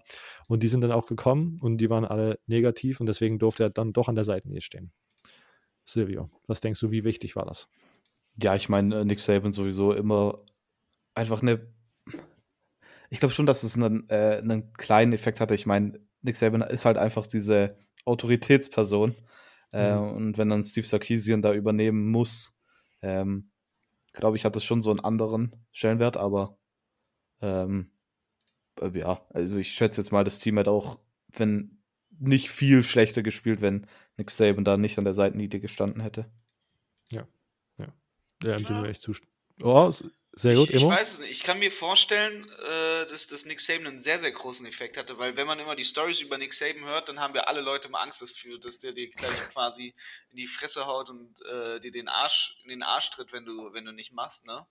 Und ich kann mir schon vorstellen, dass die Spieler auch davor, vor, vor diesem Saban-Effekt, äh, großen Respekt haben und großen Schiss haben. Und äh, dementsprechend äh, glaube ich schon, dass, das, dass, der, dass der einen sehr, sehr großen Effekt darauf hatte, auf das, was da am Feld passiert ist. Weil die Leute halt schon immer ne, über Saban so reden, dass halt der eine wirklich absolute Machtfigur da ist und nichts dem Zufall überlassen möchte. Und äh, vor allem, wenn sie verloren hätten und, und er nicht da gewesen wäre, ich glaube, der hätte sich richtig auch in den Arsch gebissen und das wäre eine richtige Höllenwoche für, für das ganze Team gewesen, äh, wäre das passiert. So, und ich glaube, deswegen ähm, was eine sehr, sehr, sehr, sehr wichtig für, für Alabama, dass, dass Nick Saban an der Seitenlinie stand und quasi den da richtig Angst gemacht hat. Okay. Ist halt no ich, fun Saban. äh, ja, ich, ich, kann mir, ich kann mir beide Situationen vorstellen. Ich bin aber, glaube ich, auch mittlerweile kriege ich den Vibe, dass halt Alabama an sich so tief und so erfahren ist und so einfach eine tiefe Qualität an Spielern Potenzial hat, so dass sie sozusagen das auch so gut gemacht hätten, ohne dass jemand da ist, der sich so triezt. Aber offensichtlich kann das natürlich dann Teams zu neuen Höhen verhelfen, sollte es so sein. Ähm, damit wären wir durch mit dem Recap, oder? Jo. Dann gehen wir jetzt schnurstracks zu den Fragen über. Wir haben eine, die kam schon vor etwas längerer Zeit, aber die habe ich vergessen. Äh, deswegen, moin. Könntet ihr mir erklären, äh, wie der Recruiting-Prozess während Corona abläuft? Gerne auch im nächsten Podcast. Mhm. Ähm, damit anders haben, als zuvor. damit haben wir eigentlich über mit, mit Ding doch drüber geredet, oder? Ja. Äh, mit wem war es denn? Dem von äh, nee, mit äh, ah doch, äh, oder mit dem von von North Carolina, äh, von North, äh, äh, New Mexico. Ähm, mit Tim. Mit Tim, Stimmt, genau. Mit Tim. Mit dem, ja. Da haben wir, das war nämlich gerade mit der Corona-Ding. Da haben wir ausführlich ja. mit dem. Also, also die ausführliche Antwort würde ich da anders. Ja, also genau, für die ausführliche Antwort dahin kurz erklärt, also es ist ganz anders. Campus, Campusbesuche sind dieses Jahr finden nicht statt, Hausbesuche finden zum großen Teil dieses Jahr nicht statt. Ähm, Coaches können die Schulen teilweise nicht besuchen, ähm, können nach den Spielen nicht mit den Spielern sprechen, ähm, solche Geschichten. Also es ist wirklich ganz, ganz, ganz viel anders als sonst. Eigentlich normalerweise wäre jetzt eigentlich diese typische Zeit, auch wo, wo alle Coaches on the road teilweise sind und dann einmal durchs Land fahren ähm, jetzt wo man quasi mit Season hin, hin steuert. Ähm, eigentlich ist alles anders. Es ist immer, es ist immer noch nicht dieses, dieses direkte persönliche Recruiting äh, dieses Jahr. Es findet alles irgendwie digital statt, alles über Telefon, alles über Brief, alles über E-Mail, äh, Twitter, sonst wo. Und so viele Sachen finden halt dieses Jahr einfach nicht statt. Auch teilweise mit den Stipendien ähm, wie manche Schulen die Classes anders gelegt haben. Da habe ich gestern auch interessante Sachen erfahren bei einem Gespräch. Ähm, auch da ist viel anders, also was, was einfach komplett anders läuft dieses Jahr. Bei den Colleges, bei den Spielern in Amerika, auch für die Europäer teilweise, wie es anders läuft. Also ich kann mir gut vorstellen, dass dieses Jahr viele Europäer zum Beispiel auf die Junior Colleges gehen werden. Ähm, entsprechend dessen, dass halt einfach auch teilweise manche Schulen weniger Stipendien haben. Äh, trotz allem. Die Großen werden es sich leisten können, die Kleinen teilweise nicht. Ja, vielleicht wird man sozusagen dann diese Effekte dann auch erst in den nächsten Jahr, vielleicht sogar Jahren irgendwie erfahren, oder? Wie das mit Scholarships und so dann finanziell geregelt wird. Ja, äh, ist ein bisschen so ein verlorener Jahrgang, Ja. die, die dieses Jahr in der Class sind. Okay, ähm, Frage von Patrick Winkler auf Twitter. Was meint ihr? Sind dieses Jahr die Offensive Units in der SEC besonders stark oder sind die Defenses einfach nur schwach? Teilweise gab es schon Ergebnisse wie beim Basketball. ja. Äh, Hm. Teils, teils. also ich würde sagen, die die gute Journalistenantwort. Georgia Ja. Tech hat eine, hat eine schwache Defense, äh, Clemson hat eine gute Offense. SEC. Achso, SEC. Ja, äh, Bama stark, Vanderbilt schwach. Okay. Wow, Big Brain. Big Brain. Gut. Silvio, hast du auch einen Big Brain Take dazu? Äh, keine Ahnung. Nee. Also ein Mix wahrscheinlich von beiden. ja. Ja, ich, ja, ich glaube, es ist halt wirklich so, dass es ein Mix von beiden ist und wir hatten bis jetzt nur sehr interessante Matchups. Ich meine, wenn man nochmal auf das ähm, Tennessee, Tennessee, Kentucky Game zurückschaut, das ist, glaube ich, ein echtes SEC-Spiel gewesen und ich gab schon auch einige, wo man sozusagen als Low-Scoring geht und ich kann mir auch vorstellen, dass es am Schedule liegt, dass man sozusagen am Anfang irgendwie dieses Jahr viele offensiv gut gegeneinander matchende Teams hatte. Ähm, aber keine Ahnung, ja, immer meinte schon, Alabama ist gut, Vanderbilt ist schlecht. Das ist ja jetzt, jetzt nichts, was sich dieses Jahr so rauskristallisiert hat. Ähm, auf der anderen Seite ist dann, bricht dann Auburn defensiv so ein bisschen zusammen. Äh, Arkansas geht defensiv so ein bisschen ab.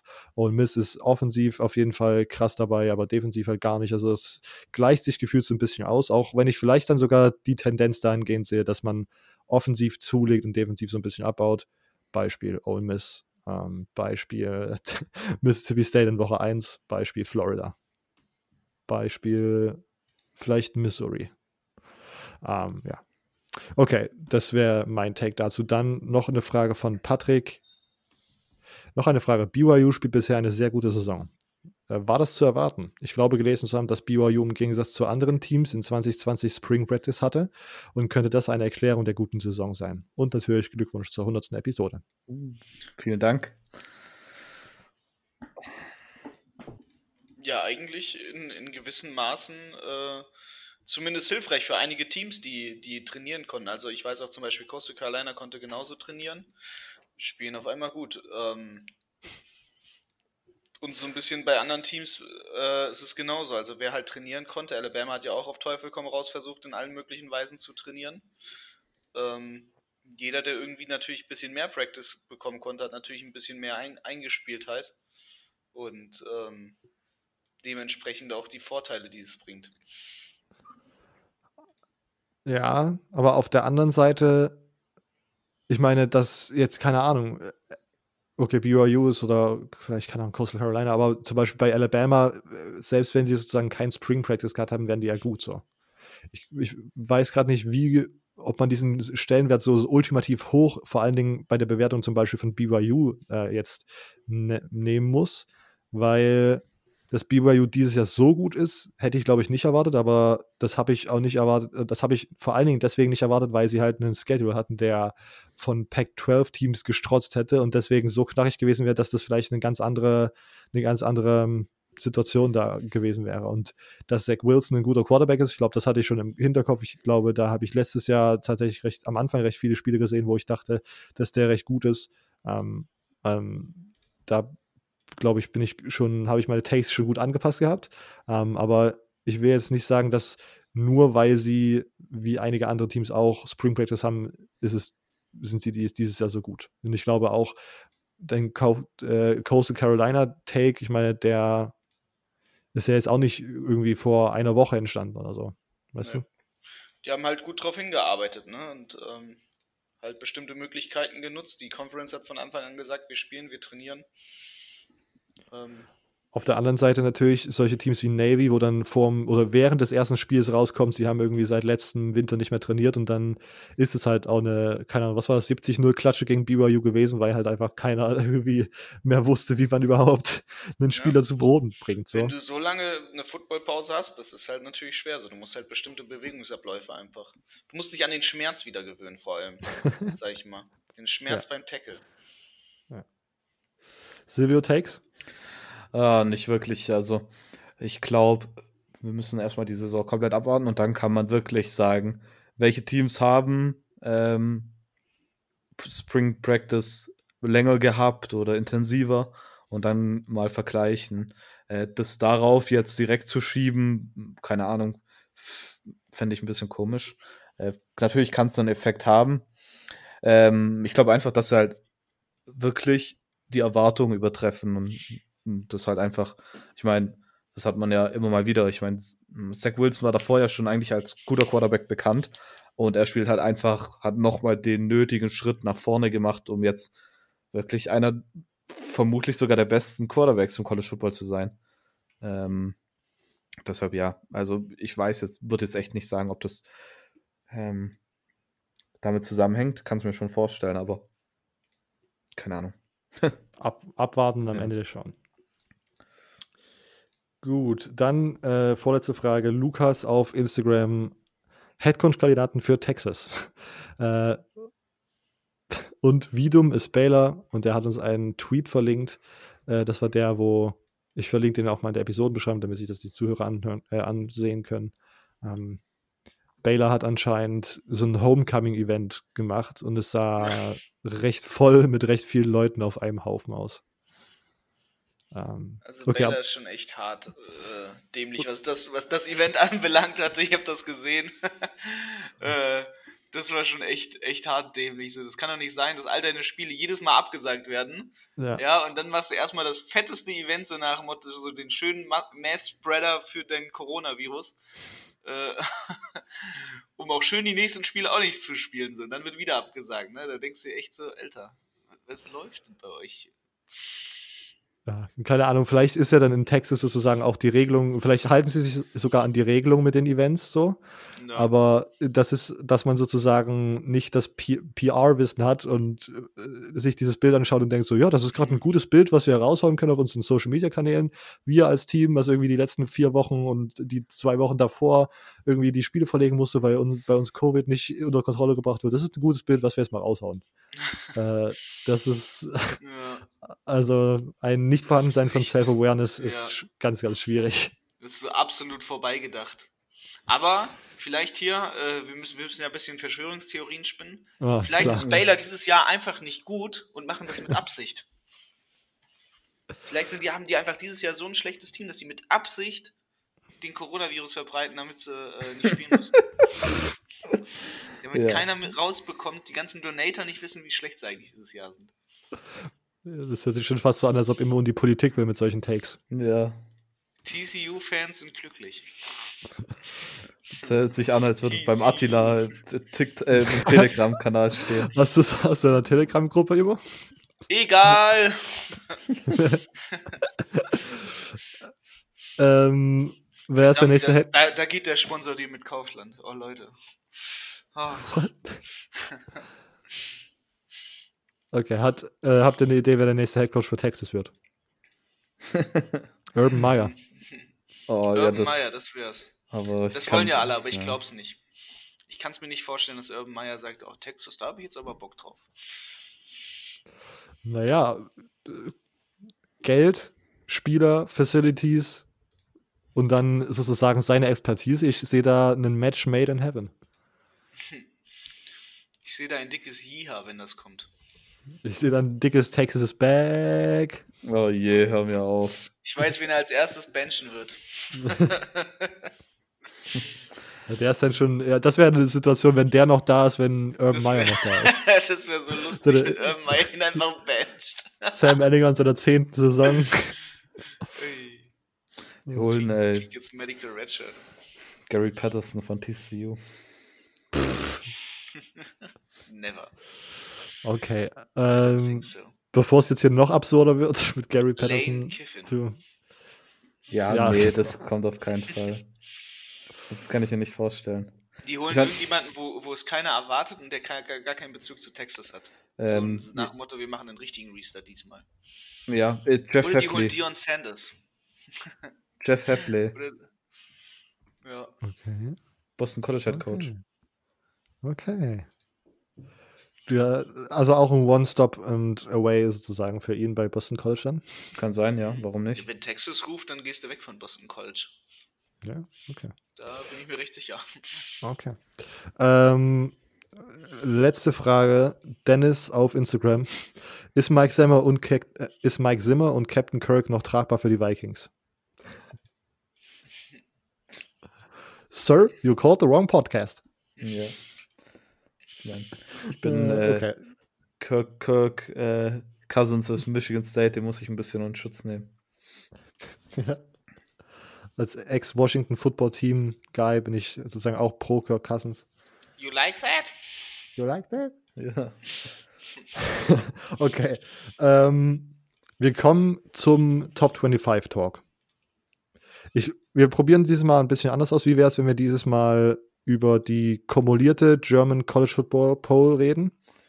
Gehen die jetzt in Fünfer-Schritten durch und können dazu unsere Takes abschließen, ob wir da was overvalued haben oder nicht. Ich bin mal wieder nicht zu meinen Takes gekommen im Voraus.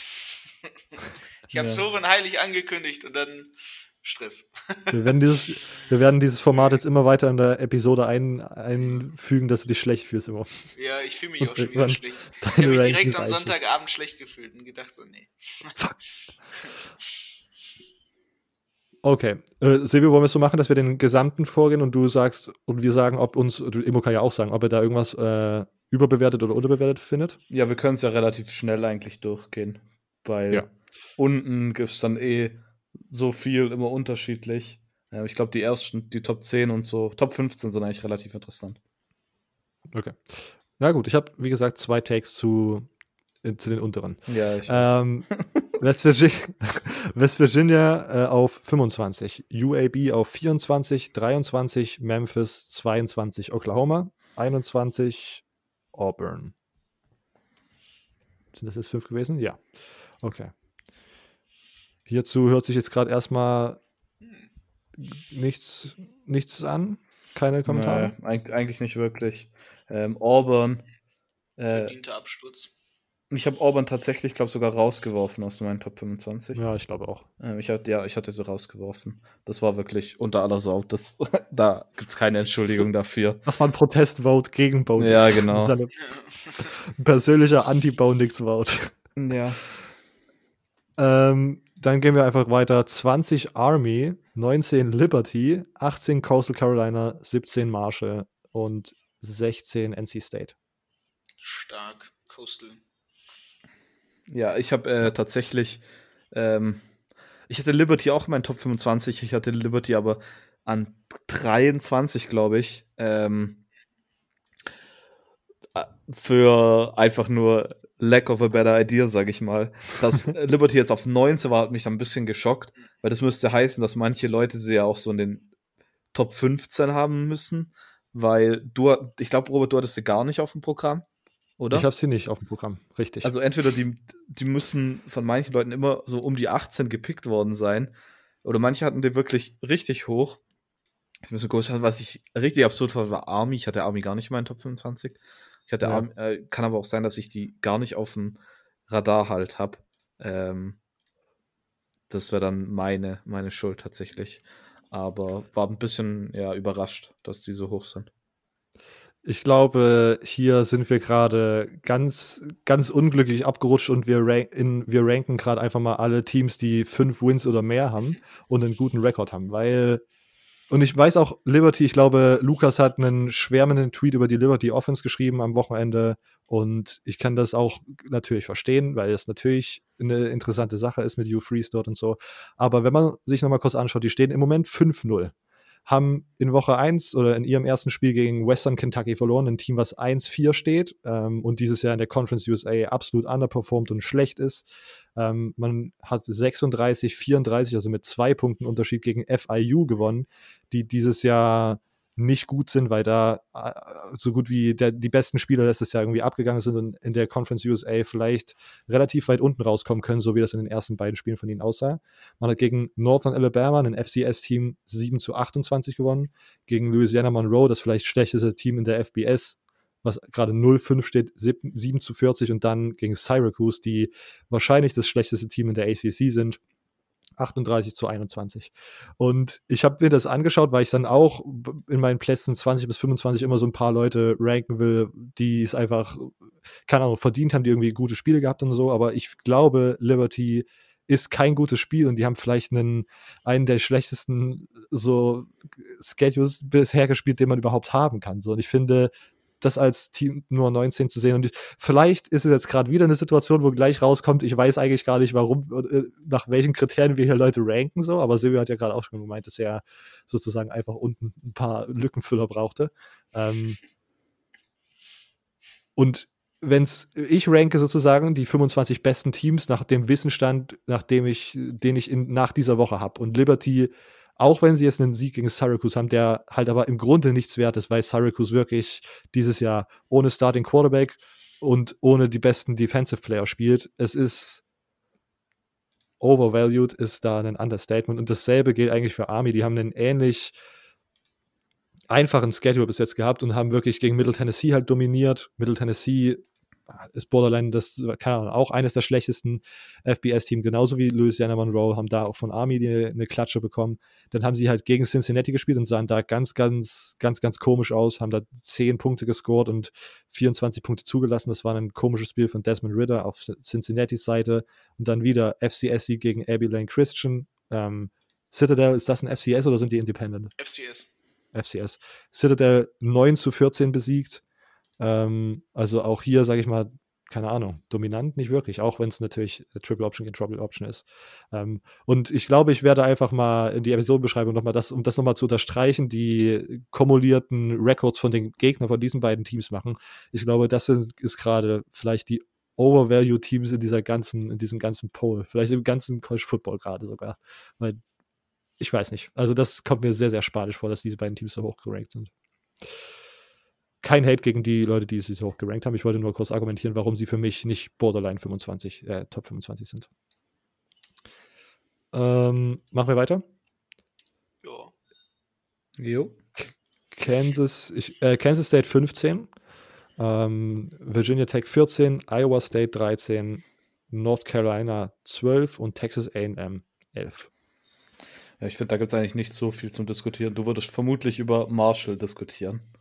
Nee, ich habe in Marshall habe ich auch schon alles, habe ich jetzt auch abgehakt und das war ein. Ich behalte es im Auge und ich habe es jetzt auch mittlerweile gerankt, aber ich glaube ein bisschen tiefer vielleicht als 17. Ähm, aber ich will jetzt nicht irgendeinen Marshall-Beef anfangen weiter. okay. äh, und ich weiß halt, dass ich noch äh, Tennessee irgendwie hier habe und es, vielleicht ist mein Tennessee-Tag letztes Jahr, äh, letztes, letzte Woche halt sehr, sehr falsch gewesen und die sind halt einfach kein gutes Team.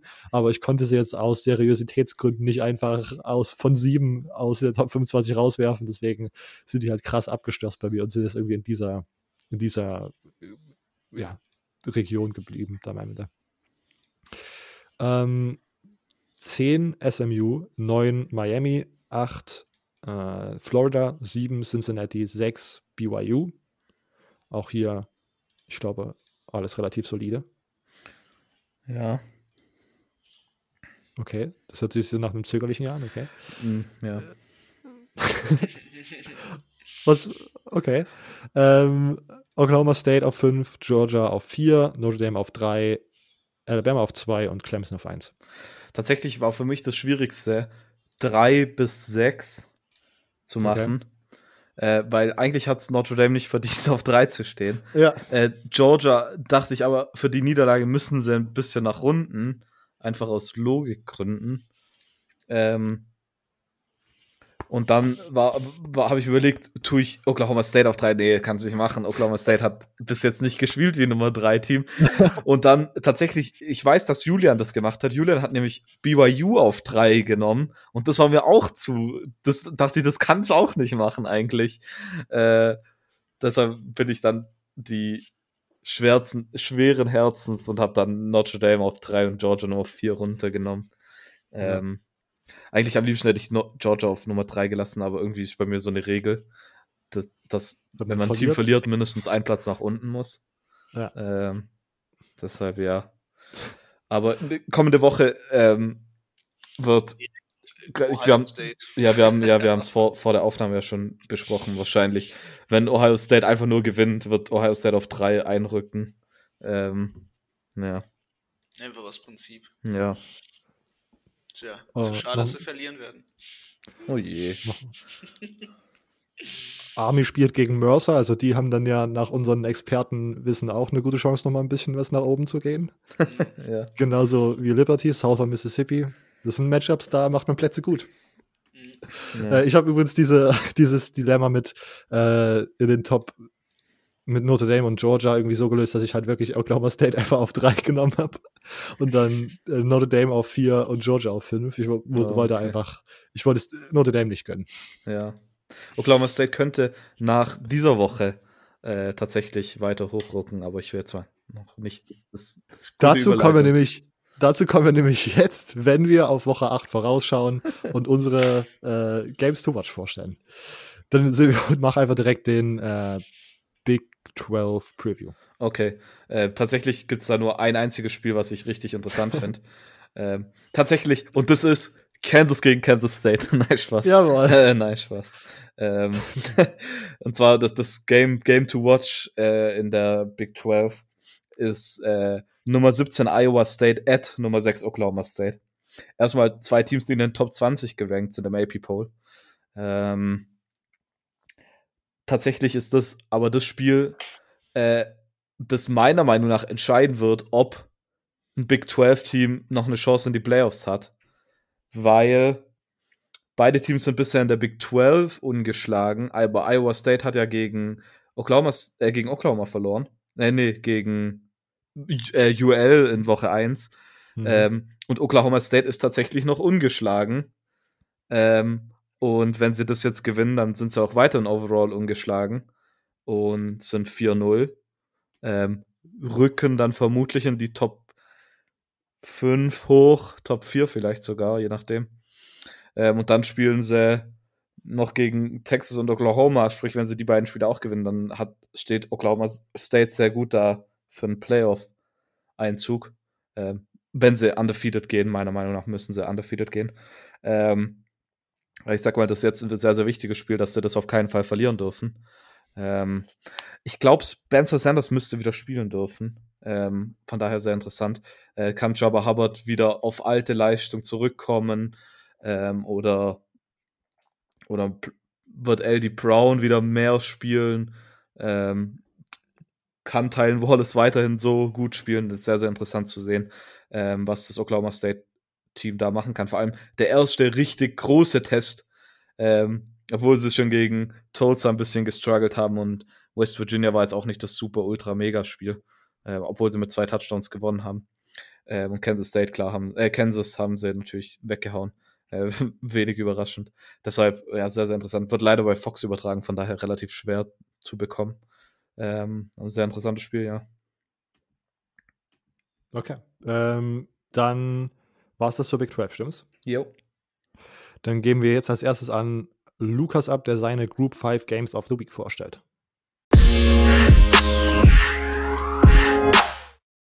Okay, wir haben wieder Lukas am Start. Hallo. Lukas stellt uns wie immer seine Group 5 Games of the Week vor. Ähm, wir starten mit dem ersten Spiel, Mountain West Debütspiel. Äh, die Mountain West ist genauso wie die Big Ten äh, eine Conference, die jetzt dieses, dieses Wochenende wieder anfängt zu spielen. Ähm, und eins der beiden Teams, die Lukas jetzt gleich besprechen wird, haben Lukas und ich äh, letzte Woche in seinem Podcast äh, mal ein bisschen genauer unter die Lupe genommen. Ähm, Lukas, starte erstmal mit, mit äh, keine Ahnung, start mit dem Team, was du möchtest. Ja, alles gut. Also erstmal, uh, uh, uh, die Mountain West ist wieder da. Äh, Nein, freut mich riesig, habe ich hier auch oben ganz groß bei mir auf dem Notizzettel stehen. Ähm, das ist, hat wieder ein bisschen Spaß, ist wieder zurück und deswegen habe ich mir auch ein Matchup einfach aus der Mountain West jetzt ausgesucht als äh, Topspiel und das ist die University of Nevada at Las Vegas gegen die San Diego State Aztecs. Also die San Diego State Aztecs haben wir bei mir im Podcast am letzten Freitag kam heraus vorgestellt. Hört da noch mal rein, ist per Timestamp auch ähm, markiert, dass man sich direkt die Teams anhören kann. Man muss sich nicht die Preview zum letzten Wochenende anhören. Von daher alles gut. Aber ich würde sagen, wir fangen erstmal mit dem Las Vegas Team an. Leider spielen sie nicht zu Hause, weil sonst hätten sie auch im neuen Allegiant Stadium gespielt. Ähm, also man spielt in San Diego. Man spielt mit einem neuen Head Coach, äh, Marcos Cole Arejo ähm, der jetzt First-Time-Head Coach ist. Das finde ich ist gerade so in so einer Saison nochmal wichtiger zu erwähnen. Einfach vor dem Hintergrund mit beschränkter Vorbereitungszeit und schwieriger Vorbereitungszeit, ja, weiß man einfach noch gar nicht so richtig, was man jetzt genau bekommt. Was man aber auf jeden Fall bekommt, man bekommt seinen Starter aus dem letzten Jahr zurück, Richard Sophomore, Kenyon Oplet, der letztes Jahr für roundabout 2081 Yards geworfen hat, dabei 18 Touchdowns und 9 Interceptions aufgelegt hat. Der sollte prinzipiell starten. Man hat noch einen TCU-Transfer im Locker Room, aber der hat sich wohl über den Sommer nicht durchgesetzt und Oplet hat die Starterrolle. Da kann man relativ gespannt drauf sein. Ähm, dann bekommt man seinen All-Mountain West Running Back Charles Williams zurück, der Ratchet Senior, also das wäre auch schon wieder jemand gewesen, der hätte durchaus in den Draft gehen können, der letztes Jahr für fast 3000 Yards, äh, 3000, für 1300 Yards gerusht ist und 11 Touchdowns dazu aufgelegt hat. Also hier bekommt man auch viel zurück und man bekommt seinen besten Wide Receiver zurück, ähm, Randall Grimes, der letztes Jahr auch schon sieben Touchdowns und fast 700 Yards aufgelegt hat. Hier verliert man zwar relativ viel, aber gerade diese drei sollten eine solide Baseline äh, sein. Was mir so ein bisschen Sorgen macht jetzt in dem Matchup und dann auch auf äh, ja das Matchup gegen die Aztecs bezogen, ist, dass man sehr sehr wenig Defensive Production zurückbekommt und das sind leider nur 29 Prozent und ja, das könnte einfach schwierig werden. Aber ähm, die Aztecs, wir haben über sie gesprochen und deswegen will ich hier tatsächlich einfach nur mal vier, vier Spieler in den, äh, in den Vordergrund stellen und dann so eine, äh, eine Unit, weil die ist einfach was Besonderes bei den Aztecs. Äh, Carson Baker, der Quarterback, sollte starten, ähm, hat letztes Jahr ein bisschen Spielzeit gesehen, ähm, der sollte aber definitiv keine Probleme haben mit einer Defensive, äh, ja, mit einer Defense von der Las Vegas, die sehr, sehr gebeutelt ist, was Abgänge angeht. Ähm, Running Back Jordan Bird, auch letztes Jahr nicht so viel Spielzeit gesehen. Ja, muss man auch einfach schauen, was man hier bekommt. Aber die beiden Wide Receiver, Kobe Smith und Jesse Matthews, kommen aus dem letzten Jahr zurück. Über 1200 Yards gemeinsam, sechs Touchdowns. Ich denke, das ist auf jeden Fall ähm, ja, ein Blick wert auf diese beiden Teams. Ähm, und ja, was ich meinte eben mit eine Unit wir sprechen, äh, wir haben in der, in der Folge noch ein bisschen ausführlicher darüber gesprochen. Man, man spricht von der fünf besten Defensive Unit im ganzen äh, FBS-Bereich im letzten Jahr. Und da bin ich einfach gespannt. Da kommt auch relativ viel zurück. Und ja, das könnte definitiv ein Problem werden. Und deswegen sind meine beiden Storylines zu dem ganzen Spiel auch einmal die Defensive Unit von, ähm, fällt es mir gerade nicht ein, von San Diego State gegen die Offense der äh, Las Vegas und auf der anderen Seite die wenige Produktion, die in der Defense zurückkommt, gegen die Unerfahrenheit so ein bisschen auf den äh, Starting-Positionen bei den Aztecs. Ja, einfach wie dieses Matchup ausgeht. Ich bin total gespannt. Ich kann beide Teams noch nicht so wirklich greifen. Der Spread liegt aktuell bei minus 12,5 und ja, also 13,5 für minus 13,5 für die San Diego State Aztecs. Und mit diesem Tipp würde ich auch tatsächlich mitgehen. Das ist einfach, ja, schwer zu greifen, aber da gehe ich mit der Defense, die letztes Jahr so abgeliefert hat und die viel an Produktion zurückbekommen hat. Okay. Ähm, ich bin auch sehr gespannt. Wie gesagt, San Diego ist einer, oder nicht wie gesagt, sondern wie ihr in der Podcast-Episode von Lukas hören könnt, San Diego State ist meine, einer meiner Lieblings-Mountain ähm, West-Teams. Ähm, ich kann es mir vorstellen, dass es halt ein bisschen knapper wird. Ich finde 13 ganz schön viel, auch wenn natürlich UNLV die letzten Jahre jetzt nicht so super gut war. Ich glaube, ich würde einfach die Punkte mitnehmen, also plus 13,5 ähm, weil ich mir vorstellen kann, dass vielleicht gerade am Anfang, wo beide Teams sozusagen aus einer längeren Pause rauskommen, es bei beiden Teams noch nicht so richtig rund gehen wird und ich dann einfach diese fast zwei Scores an, an extra Punkten sozusagen mitnehmen würde. Ähm, aber ich glaube, über den Long Run sehe ich, also sollte San Diego State dieses Jahr eindeutig besser sein als UNLV, auch wenn da sozusagen Coaching Changes sind und so ein bisschen, äh, vielleicht so ein bisschen Bewegung jetzt vor allen Dingen in der Offseason. Ähm, in das Programm gekommen ist, sehe ich San Diego State im Grand Scheme dieses Jahr besser. Aber wie gesagt, ich würde die 13 Punkte mitnehmen. Ähm, würde ich tippen. Ja, ja, auf, ja, äh, das ist, denke ich, äh, ja, kann in beide Richtungen laufen. Das ja, ist, ja. ist tatsächlich einfach schwer zu packen. Ich meine, wir erleben dieses Jahr ein Upset nach dem anderen, wo man Exakt. vor der Saison nicht einen von erwartet hätte. Von daher, ja, wer hätte vor der Saison erwartet, dass Missouri gegen LSU gewinnt? Genau, oder Arkansas, das zweitbeste Team in der SEC West ist. Ja, genau, also total crazy. Von daher, ja, ja einfach mal zwei Teams vorgestellt. Hört bei mir gerne in die Folgen nochmal rein. Ich habe die ganze Mountain Western Teams vorgestellt. Ähm, unter anderem mit dir, Robert, mit Peter Schindler und auch äh, die Mountain West West relativ alleine sogar. Also hört einfach rein und ja, freut euch, dass noch eine Conference mehr zurück ist.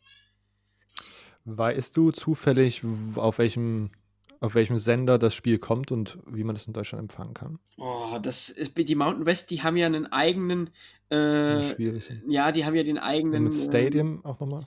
Ja, genau, ja. die haben ja dieses, dieses Vertriebssystem für sich selbst. Ich glaube, so ein, zwei Spiele kriegt man auf ESPN. Ich kann es aber gleich mal nachgucken. Ähm, CBS. CBS, CBS. hat's, okay. Und 3.30 Uhr Kickoff. Also ist, gut. Die Highlights sind, würden reichen vielleicht, wenn man nicht sowieso wach ist. Das Problem an der Mountain West ist aber, dass die immer ja relativ spät Kickoff haben, dadurch, dass sie ja, ja. An, der, an, der, Westküste liegen. Also genau, das sowieso, aber dann ist auch sozusagen nochmal der späteste Kickoff von allen möglichen. Äh, ja, richtig. Favorable für, für europäische Zuschauer. Ja, das stimmt. Je nachdem, wann man aus dem Club kommt, kann man dann obwohl, die Clubs haben jetzt zu mittlerweile. Alleine war man natürlich im Club, weil man soziale Distanz äh, ja, gewahrt hat und alle Hygieneregeln eingehalten hat, hat man allein im Club abgedanced und dann nochmal schön. Okay, ähm, bevor wir diesem Bild noch irgendwie weiter äh, schwelgen, ähm, können wir zu einem oder vielleicht, ich würde sagen, dem größten Group of Five Game of the Week kommen. Wir gehen wieder in die AAC zurück, die jetzt ja schon die letzten Wochen immer so ein paar gute Showdowns gezeigt hat, wo die Top-Teams aufeinander geclasht sind. Ähm, und wir bekommen das nächste. Lukas, erzähl uns mal ein bisschen mehr. Ja, wir bekommen, jetzt gehe ich mal vom AP-Poll aus, die Nummer 9 gegen die Nummer 15. Das sind Cincinnati gegen die Southern Methodist University, die Mustangs, Mustangs gegen die Bearcats. Und hier treffen die viertbeste Offense im Land auf die 49 beste Offense im Land. Und also das ist also die Nummer äh, Nummer, die viertbeste Offense sind die Mustangs und die 49 sind die Bearcats. Und auf der anderen Seite trifft die 14 beste Defense auf Seiten von Cincinnati auf die 45 beste Defense bei den Mustangs. Also wir haben hier so ein bisschen verkehrte Welt, um es mal nett auszudrücken. Also wir haben eine unfassbare High-Powered Offense bei SMU gegen eine Defense, die bisher wirklich gut aussah. Komme ich nachher nochmal zu. Und ja, SMU kommt von einem knappen Ding, von einem knappen Sieg gegen Tulane am letzten Wochenende, wo man gerade so in der Overtime überlebt hat. Cincinnati hat nicht gespielt, man hatte einen Covid-Fall und das Spiel gegen Tulsa ist deswegen verschoben worden. Und jetzt treffen einfach zwei Top-Teams aus der AAC aufeinander. Es geht um die Krone in der AAC und ja, das Team, was hier verliert, ja, hat schon kann sich schon vielleicht ein bisschen von den Träumen von, ähm, von der Krone in der AAC verabschieden. Man muss natürlich noch mal schauen. SMU hat halt, steht schon bei 5 und 0, Cincinnati bei 3 und 0. Eine Niederlage können sie sich vielleicht noch leisten. Das könnte noch äh, hinhauen, aber mehr darf da auch nicht mehr passieren. Andere Teams, starke Teams warten schon dahinter. Memphis hat sich jetzt einen Sieg gekrallt gegen UCF. Die sind auch heiß. Ähm, ja, das wird einfach ein spannendes Spiel. Und ja, bei SMU muss man Shane Bichel in den, äh, in den Fokus rücken. Über 1300 Yards, 10 Touchdowns, 2 Interceptions. Der hat sich nach anfänglichen Problemen wirklich eingegroovt. Wahnsinnig tolle Pässe. Ähm, und das trotz dem Verlust von Reggie Robertson, seinem besten Wide Receiver. Das konnte man am Wochenende, naja, so lala kompensieren. Es war einfach äh, zu sehen, dass der beste Wide Receiver gefehlt hat. Dann hat man noch TJ McDaniel verloren, den Running Back. Das konnte Ulysses Bentley in Teilen kompensieren. Aber Reggie Rice war am Wochenende der Go-To-Guy für Büchel, steht mittlerweile auch schon bei 272 Yards. Leider noch keinen Touchdown gefangen. Und Danny Green, der andere Wide Receiver, für 198 Yards und drei Touchdowns. Und Tylen Grayson, der Tight End, ist auch eine sichere Bank für die SMU Mustangs. Und auf diese Offense kann man sich einfach freuen am Wochenende. Die wird Spaß machen, aber man trifft gegen, äh, man trifft auf eine Cincinnati Defense, die bisher ähm, gegen Top-Teams, beziehungsweise gegen Teams aus der AAC und Army als Independent-Team erst 17 Punkte zugelassen hat in drei in zwei Spielen. Ein Spiel hat man in einem Spiel hat man 20 Punkte zugelassen, aber das war in der Garbage Time, deswegen rechne ich das so ein bisschen raus und ja, man trifft einfach auf eine starke Defense und die braucht Cincinnati auch, weil deren Playmaker in der Offense, die kommen so langsam in Tritt. Desmond Ritter steht bei knapp 600 Yards, 6 Touchdowns, 4 Interceptions, das ist nichts Weltbewegendes. Ähm, ben Bryant war da auch schon mal drin, der Backup. Also auf QB sehe ich definitiv das Plus bei den SMU Mustangs. Man bekommt Garrett Dokes, den, äh, den Running Back, ähm, ja, aufs Feld, vier Touchdowns schon hat er gute und Charles McLean schon über 100 Yards Rushing. Aber, und das ist einfach, das kann man nicht anders sagen, eine Schwäche. Man hat erst zwei äh, Passempfänger über 100 Yards. Das ist Jay Sean Jackson, der Wide Receiver und Running Back Garrett äh, Dokes. Also auch eine, so eine vielseitig einsetzbare Waffe. Der hat auch schon 130 Yards gefangen und zwei Touchdowns. Also das ist aktuell die Lebensversicherung von den Cincinnati Bearcats. Aber sie müssen halt auch nicht mehr machen. Das darf man einfach nicht vergessen. Also man hat gegen Army 10 Punkte zugelassen, gegen USF nur 7 und man hatte vorher Austin Peavy im ersten Spiel, da hat man 55 zu 20, glaube ich, gewonnen da kamen die Punkte auch erst im, äh, im letzten Quarter. Von daher, die Defense hat da momentan schon sehr, sehr viel für diese Offense einfach abgenommen. Man hat sie immer wieder in gute Feldpositionen gebracht. Man hat ja die Gegner einfach ja nicht zur Entfaltung kommen lassen. Und das ist auch meine große Storyline in diesem Spiel. Also wie wird sich äh, Cincinnati mit der SMU Offense auseinandersetzen, beziehungsweise werden sie den Zaum halten können, werden sie Bichel vielleicht auch in Zaum halten können, zwingen sie ihn vielleicht zu Fehlern. Ja, man hat schon fünf Interceptions und ähm, etwas über 10 Sacks. Also kann man ihn auch gut unter Druck setzen. Das sind so die Fragen, wo ich sage, hier müsste man einfach drauf gucken und ich habe mega Bock auf dieses Spiel. Ich bin auch total gespannt, wie das Ganze ausgeht. Also ich sage auch momentan, äh, die Bearcats stehen im AP-Poll halt vor SMU, weil man einfach überzeugender gewonnen hat. SMU hat ähm, das einzigste überzeugende Spiel, habe ich mir am Ende aufgeschrieben, war das Spiel gegen, Moment, North Texas. Da hat man über 50 Punkte gemacht, aber die Spiele gegen Tulane, gegen Memphis oder auch gegen Texas State waren alles nur ganz knappe Spiele. Also gegen Texas State mit einem Touchdown, gegen Tulane der Overtime und gegen Memphis mit einem Field Goal. Und das macht sie momentan im Poll so ein bisschen schlechter. Ähm, und jetzt müssen sie es beweisen. Also man darf sich, glaube ich, so eine Leistung wie gegen Memphis, das war ein gutes Spiel von beiden Teams, klar, aber gegen Cincinnati könnte das vielleicht auch nicht reichen. Und ja, es wird ein Topspiel. Und danach haben wir noch ein bisschen mehr Klarheit in der AAC vielleicht, weil wenn, Mem wenn die Bearcats das gewinnen, dann könnten sie auf jeden Fall den Nummer 1 Spot schon fast sichern in der AAC. Okay. Ähm, bevor wir zum Spread-Tipp kommen, habe ich gerade jetzt, wo du es mir nochmal so erzählt hast, äh, nochmal drüber nachgedacht und ich bin, glaube ich, zu dem Entschluss gekommen und ich will hier niemanden, der äh, Cincinnati dieses Jahr so krass abfeiert, irgendwie in die Suppe spucken. Aber ich könnte mir vorstellen, dass wir sie im Moment noch so ein bisschen überbewerten. Da gehe ich Nummer mit. in der ja, da gehe ich ja, teilweise okay. mit. Also ich, ich habe, als ich die, als ich die, hier die Folge vorbereitet habe, saß ich so und dachte mir so, es spricht also Adrian Frank gesagt das immer so schön, er geht immer mit dem besseren QB, wenn er ein knappes Spiel hat. Oder mit dem okay. besseren Passing Game. Und das wäre so aktuell auch mein Ansatz. Klar, man hat, man hat von Cincinnati-Seite aus mit einer guten Defense gespielt, aber die Offense überzeugt mich nicht. Und, und ja, und meine Sache ist nämlich jetzt, wenn ich sozusagen, wenn das mein, das ist im Moment auch mein Stand. So, ich bin von der Offense noch nicht überzeugt. Ich finde Desmond Ritter dieses Jahr äh, underwhelming, äh, irgendwie nicht das, für wofür ich ihn vielleicht gehalten habe. Aber und dann kommen wir noch mal kurz darauf zu sprechen. Er musste bis jetzt auch nicht wirklich viel machen, weil man spielt gegen ein FCS-Team in Austin P, was mittlerweile 0-3 gegangen ist und ich glaube, die Saison auch vorbei ist, weil die ja nur drei Spiele gescheduled hatten äh, und gewinnt da halt hoch gegen Army, okay, gewinnt man aber, macht man 24 Punkte äh, und lässt 10 zu. Das ist vielleicht so das, was man der Defense äh, zu, äh, zugute halten kann, so.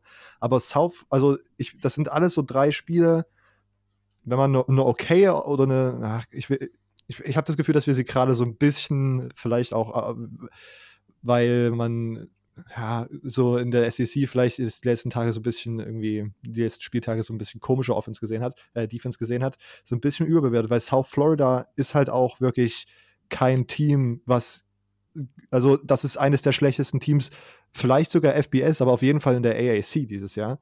Ähm, und jetzt gegen Tulsa, das wäre nochmal interessant gewesen, weil das so ein paar Teams sind, haben wir letzte Woche besprochen, so ein bisschen ähnlicher Vibe, offensiv okay und defensiv ziemlich, ziemlich gut. Ähm, aber das ist ja jetzt ausgefallen. Ich bin, weiß nicht, vielleicht sehen wir Cincinnati ein bisschen zu hoch. Ja, definitiv. Also ich, ich, ich sage halt momentan, also das ist auch mein Standpunkt selbst. Ich bin auch nicht überzeugt, sie müssen mir zeigen, aber SMU hat halt das Problem, dass sie halt zu oft zu knapp nur sich durchgesetzt haben. Also ja. man hat sich mit Hängen und Würgen gegen Texas State durchgesetzt. Das war kein schönes Ding. Und auch die Spiele gegen Memphis und gegen ähm, wer war es jetzt am letzten Wochenende? Äh, gegen Tulane in der Overtime. Tulane. Mhm. Ja, gegen Tulane in der Overtime. Das sind halt zwei Spiele, wo du halt wieder sagst, hm, ja, da gewinnst du nur in der Overtime, ja, und das hatte halt, hatte halt Cincinnati nicht. Und deswegen sage ich selbst, ich sehe sie noch den Tacken höher, aber wenn sie jetzt nicht Leistung bringen, ist, also dann verlieren sie sowieso, dann wirst du äh, SMU nicht aufhalten mit diesen offensiven Waffen. Aber dann, ja, muss man sie einfach nochmal neu bewerten. Jetzt müssen sie es zeigen. Sie mussten es bisher nicht zeigen. Ja, ja. Und wie gesagt, und bei SMU kommt es halt jetzt einfach dran, dass man defensiv irgendwas zusammenbekommt, was halt da dagegen halten kann, weil das gegen Tulane sah manchmal ziemlich fragwürdig aus, was da so passiert ist in der Defense. Und Cincinnati ist halt so ein Team, was dir einfach den, den Ball schematisch permanent in die Fresse läuft. Und wenn du da nichts gegen machen kannst, dann wird es halt schwierig so. Ja. Äh, irgendwie ist Cincinnati wie so ein kleines Big Ten-Team. ähm, ich möchte, es ist mir, nee, gut, nee, alles gut. Ähm, wir, hast du den Spread gerade offen? Ja, SMU minus okay. 2,5. Also die Buchmacher okay. den SMU auch vorne. Okay. Äh, ich glaube, ich einfach aus, äh, um meinen Take zu unterstreichen, würde ich SMU plus äh, 2,5 nehmen. Und wenn ich wetten nee, würde, würde ich wahrscheinlich. Cincinnati plus 2,5 wäre das dann. Ach, SM, oh, SMU vorne. SMU ist vorne mit, mit zweieinhalb, ja. Ah, okay. Dann nehme ich, ich nehme immer noch, um meinen Take zu unterstreichen, SMU minus 2,5 fühlen, aber das nicht mehr so gut, weil ich gehofft hätte, dass ich den als Underdog bekomme. Ähm, ja. Ah, fuck. Das fühlt sich schon wieder, jetzt fühlt sich irgendwie schon wieder falsch an. Warum, ja, aber, aber ich, würde mit, ich würde mit dir gehen. Schon gesagt, ich bin noch nicht überzeugt von Desmond Ritter. Ähm, die waren, die konnten froh sein über Garrett Dokes, den Running Back, der da viel rausgerissen hat. Also der hat vom Scrimmage knapp 270 Yards und sechs Touchdowns. Das ist brutal. Ja, aber da will ich mehr. Ich will von einem Top-Team aus der AAC in dem Moment mehr. Und ich hoffe, sie zeigen es. Und nichtsdestotrotz gehe ich dann mit dem besseren Passing-Game. Und das ist nun mal Shane Michel bei SMU. Und deswegen würde ich auch SMU minus 2,5 gehen. Ich finde es gerade absurd, dass das Nummer 16 Team aus dem AP-Poll einen 2,5 Punkte Favorit gegen das Nummer 8, äh, 9 Team im, äh, im AP-Poll ist. Da ist doch irgendwas. Ja, aber das ist wahrscheinlich Busche. genau das, ist wahrscheinlich genau das, was, was wir auch gerade ausgeführt haben. Dass man Okay. zwar, dass man zwar sagt, okay, man hat deutlicher gewonnen, aber von den offensiven Feuerwaffen ist SMU einfach der Favorit. Okay. Na gut, dann, das wird ja wirklich ein sehr spannendes Spiel. Ähm, so wie ich das gesehen habe, müsste das auf ESPN 2 kommen, also im ESPN Player um 2 Uhr nachts, also auch nicht die absolute Lieblingsuhrzeit, aber ist das auf jeden Fall ein Spiel, auf das man sich immer anschauen kann, wenn man sowieso noch wach ist. Es gibt ja das eine oder andere gute Sportsituation, gerade am Wochenende. Ich glaube, von der Nacht auf Samstag auf Sonntag ist er noch ähm, World Series Baseball. Äh, jeder Nicht-Baseball-Fan kann da auch mal einschalten, das ist immer ziemlich cool. Und man hat eine Ähm, Stunde weniger. St- Ah, genau. Und es wird noch die Uhr äh, verdreht. Ich war will. Ähm, und zwar wird sie nach hinten gedreht. Ja, die, man stellt die Stühle rein. Stühle, im Herbst. Genau, man stellt, man stellt die Stühle rein. Genau. Ähm, sehr gut, dass du da als Pädagoge direkt das äh, richtige äh, Bild hast. Richtig. Für alle, die strugglen. Okay, perfekt.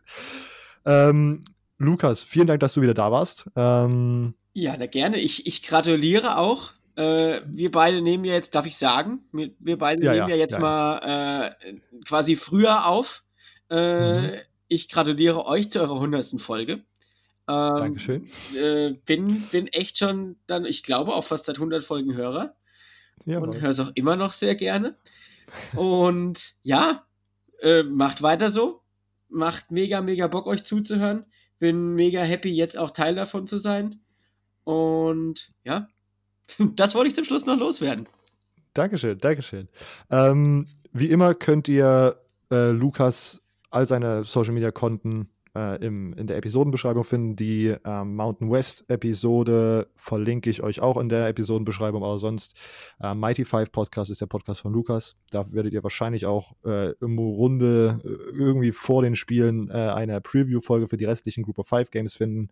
Ähm, und sonst hört ihr Lukas nächste Woche wieder, äh, wahrscheinlich, wenn wir über die nächsten besten Group of Five Spiel Spiele der Woche reden. Danke, Lukas. Bitte. Und wir sind zurück. Äh, vielen Dank, Lukas, nochmal. Und wir machen jetzt einfach im Preview-Talk weiter mit Immo und der ACC. Jo, jo, jo, gerne, gerne. Ähm, ja, in der ACC. Es geht langsam voran, dass man mal auf interessantere Matchups kommt. Ähm, natürlich am Anfang der Woche vorangegangen, zwei Teams, äh, die sich ebenbürtig sein könnten in ihren Leistungen. Äh, Florida State gegen Louisville. Ähm, aber wir haben endlich ein Spiel, was mal so richtig Stimmung machen kann und so richtig Feuer haben wird. Wir haben nämlich NC State gegen North Carolina. Wir haben so ein schönes In-State Derby-Matchup. Ähm, da also wirklich mal ein wunderschönes Spiel, was wir, was wir direkt ja, vorgeliefert bekommen, was wir uns direkt mal angucken können, ne, wo wir mal richtig, richtig zwei Teams haben, die auch dieses Jahr ja halbwegs auf, auf Augenhöhe irgendwo sich doch bewegen teilweise. Ähm, NC State ja bisher irgendwie besser als manche Leute es erwartet haben. Ähm, North Carolina jetzt zwar natürlich mit der Niederlage gegen Florida State, aber mal schauen, ne? Derby Time ist Derby Time. Und man spielt äh, bei den Tar Heels dementsprechend. Mal schauen, wie das so wird. Ansonsten haben wir die Woche Syracuse at Clemson. Äh, muss, will ich gar nicht zu viel zu sagen. Ansonsten Virginia Tech, Wake Forest. Ähm, ja, mal gucken, ne? Virginia Tech auf den AP Poll auf der 19. Ansonsten Notre Dame gegen Pittsburgh. Da spüre ich so ein bisschen die Upset-Gefahr. Ähm, sogar einfach nur, weil es Pittsburgh ist. Das ist wirklich mein einziger Grund, warum ich eine Upset-Gefahr spüre, dass Notre Dame verlieren könnte, ist, weil Pittsburgh das Team ist, um einfach komische Niederlagen Leuten zu bereiten. ähm, ansonsten haben wir Charlotte at Duke, also Duke hat man eventuell einen Prügelgegner, wo sie mal einen Sieg gut machen können. Ja, obwohl, ach nee, sorry, eine Woche abgerutscht an der Stelle. Äh, Duke spielt nämlich gar nicht. Wir haben äh, Georgia Tech at Boston College und äh, Virginia at Miami. Also noch zwei interessante Dinger. Duke Uh. kommt erst in die Woche darauf. Virginia at Miami könnte interessant werden. Ja. Weil, Also, naja, mal schauen. ja. Mal schauen. Spielen sie in Coral Gables, oder wie es heißt, ne? ähm, ja. Sehr gut. Ähm, ich äh, schaue kurz auf die SEC und dann darf Silvio noch mal ganz kurz was zum wichtigsten Big Ten Rückkehrerspiel sagen. Auburn gegen Ole Miss, ähm, erstes Spiel ist ein spannendes Matchup. Ähm, Auburn's Defense sah, wie gesagt, nicht so wirklich gut aus gegen South Carolina und vielleicht auch gar nicht so gut aus die ganze Saison über. Ähm, und ich sehe gerade nicht, wie sie diese Explosivität von Ole Miss gerade stoppen können. Ähm, und äh, man muss halt einfach bei Ole Miss hoffen, dass man da weniger Turnover macht als jetzt gegen Arkansas, weil die eigene Defense, die Ole Miss Defense hält halt auch keine, also die hält auch überhaupt nichts aus. Also da wird auch Bo Nix ein sehr, sehr überragendes Spiel wahrscheinlich machen können, wenn er die Chance bekommt von Gas Malzahn. Oder Chad Morris, je nachdem, wer es die Plays called.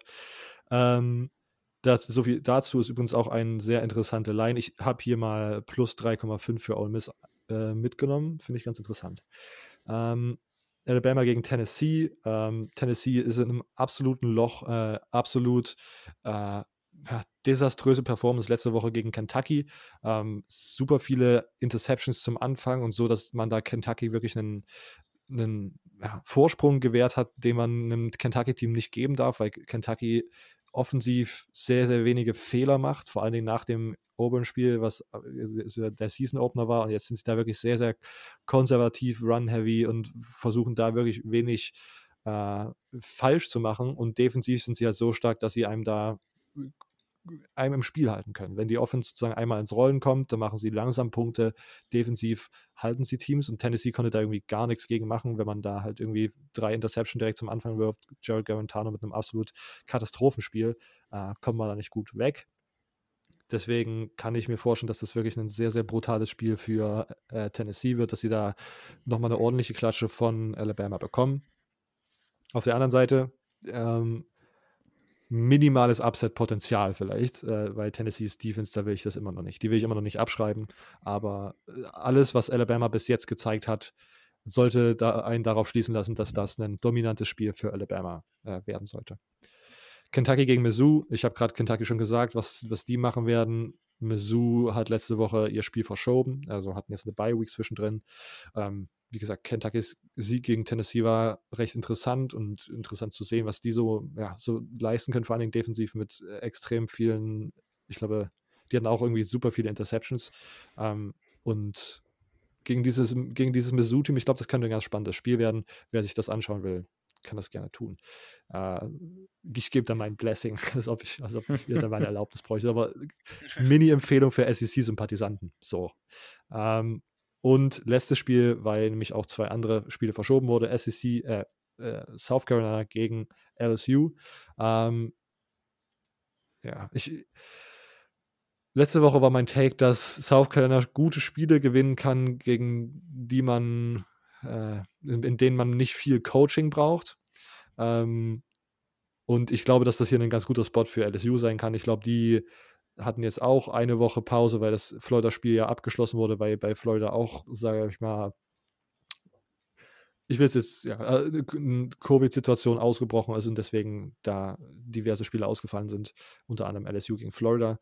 Ähm, ich, ich, mag LSU in dem Spiel. Ähm, ich glaube, das könnte nochmal ein gutes Matchup werden für die. Ähm, aber vielleicht äh, würde auch da das Potenzial da bestehen, dass South Carolina halt, wenn LSU am Anfang so viele Fehler macht wie Auburn, dann kann ich mir vorstellen, dass es so ein bisschen so ein Auburn-Spiel äh, wie letzte Woche ausartet.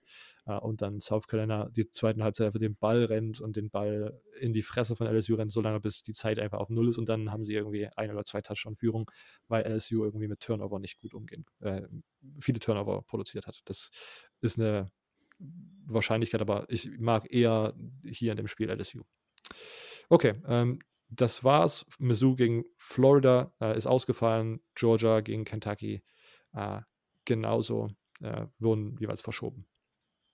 Dann darf Silvio noch mal kurz seinen Kommentar zum wichtigsten Spiel der rückkehrenden Big Ten abgeben, bevor wir zum Pick'em gehen. Ja, in der Big Ten haben wir natürlich direkt ein sehr, sehr interessantes Spiel zwischen Michigan und Minnesota. Ähm, ich glaube, alles wird am Ende darauf hinauslaufen, wie gut die Tanner Morgan, Rashad Bateman, der jetzt ja doch wieder zurückgekommen ist, äh, Connection laufen wird. Ähm, kann Michigan dies stoppen? Ähm, ich schätze, dass Michigan eine sehr, sehr gute Defense haben wird, wie immer eigentlich. Ähm, aber Offense sind. ja, genau.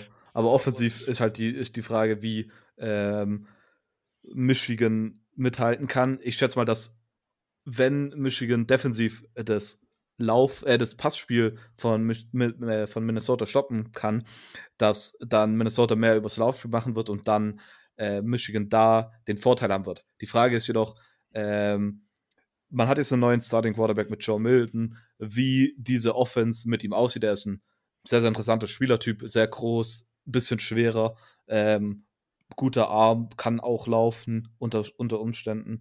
Ähm, deshalb wird da auf jeden Fall die Frage sein, wie Joe Milton, die Offense jetzt unter Joe Milton aussieht.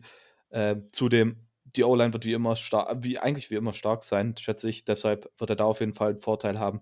Ähm, ziemlich interessant. Erstes Spiel direkt so ein wichtiges Spiel zu haben, ähm, wird für beide Teams interessant sein. Ähm, ja, sehr, sehr wichtiges Spiel auch in der Big Ten. Okay. Ähm, perfekt. Sonst, ich glaube, Ohio State, Nebraska könnte für den einen oder anderen interessant sein, aber ich glaube, das kann auch recht schnell in einer sehr eindeutige Situation ausbrechen. Ja. Ähm, gut, dann können wir jetzt zum Pick'em kommen, oder? Jo. Alles klar. Schauen wir kurz aufs Pick'em. Letzte Woche äh, sehr, sehr unerfolgreich. Wir haben zehn äh, Picks, die wir machen müssen. Ich hatte davon vier richtig. Silvio Immo jeweils drei. Deswegen führe ich in der Gesamtwertung immer noch. Äh, aber das war letzte Woche wirklich ein sehr weirdes Wochenende. ähm, dann kommen wir jetzt zu dieser Woche. Wir haben wieder, wie gesagt, ähm, zehn Spiele zu tippen auf ESPN. Wir haben da keinen Einfluss, welche Spiele wir auswählen. Deswegen äh, ja, haben wir hier nur diese beschränkte Auswahl. Spiel Nummer 1 um 18 Uhr müsste im, ja, im ESPN-Player sein. Oklahoma gegen TCU. Ja, Äh, ich fange mal einfach an. Ich nehme mal Ja, bitte. Oklahoma. Okay. Äh, ich gehe auch mit Oklahoma.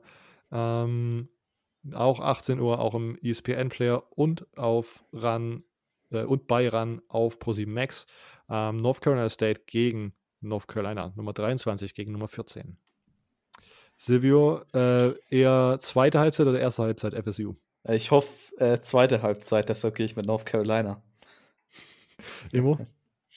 Ähm, ich gehe mit North Carolina. Also den Tar Ah. Heels. Yep, ich gehe auch mit den Tar Heels. Ähm, Comeback-Win. 18 Uhr im ESPN Player. Ähm, Auburn gegen Ole Miss. Ole Miss. Ich habe gerade.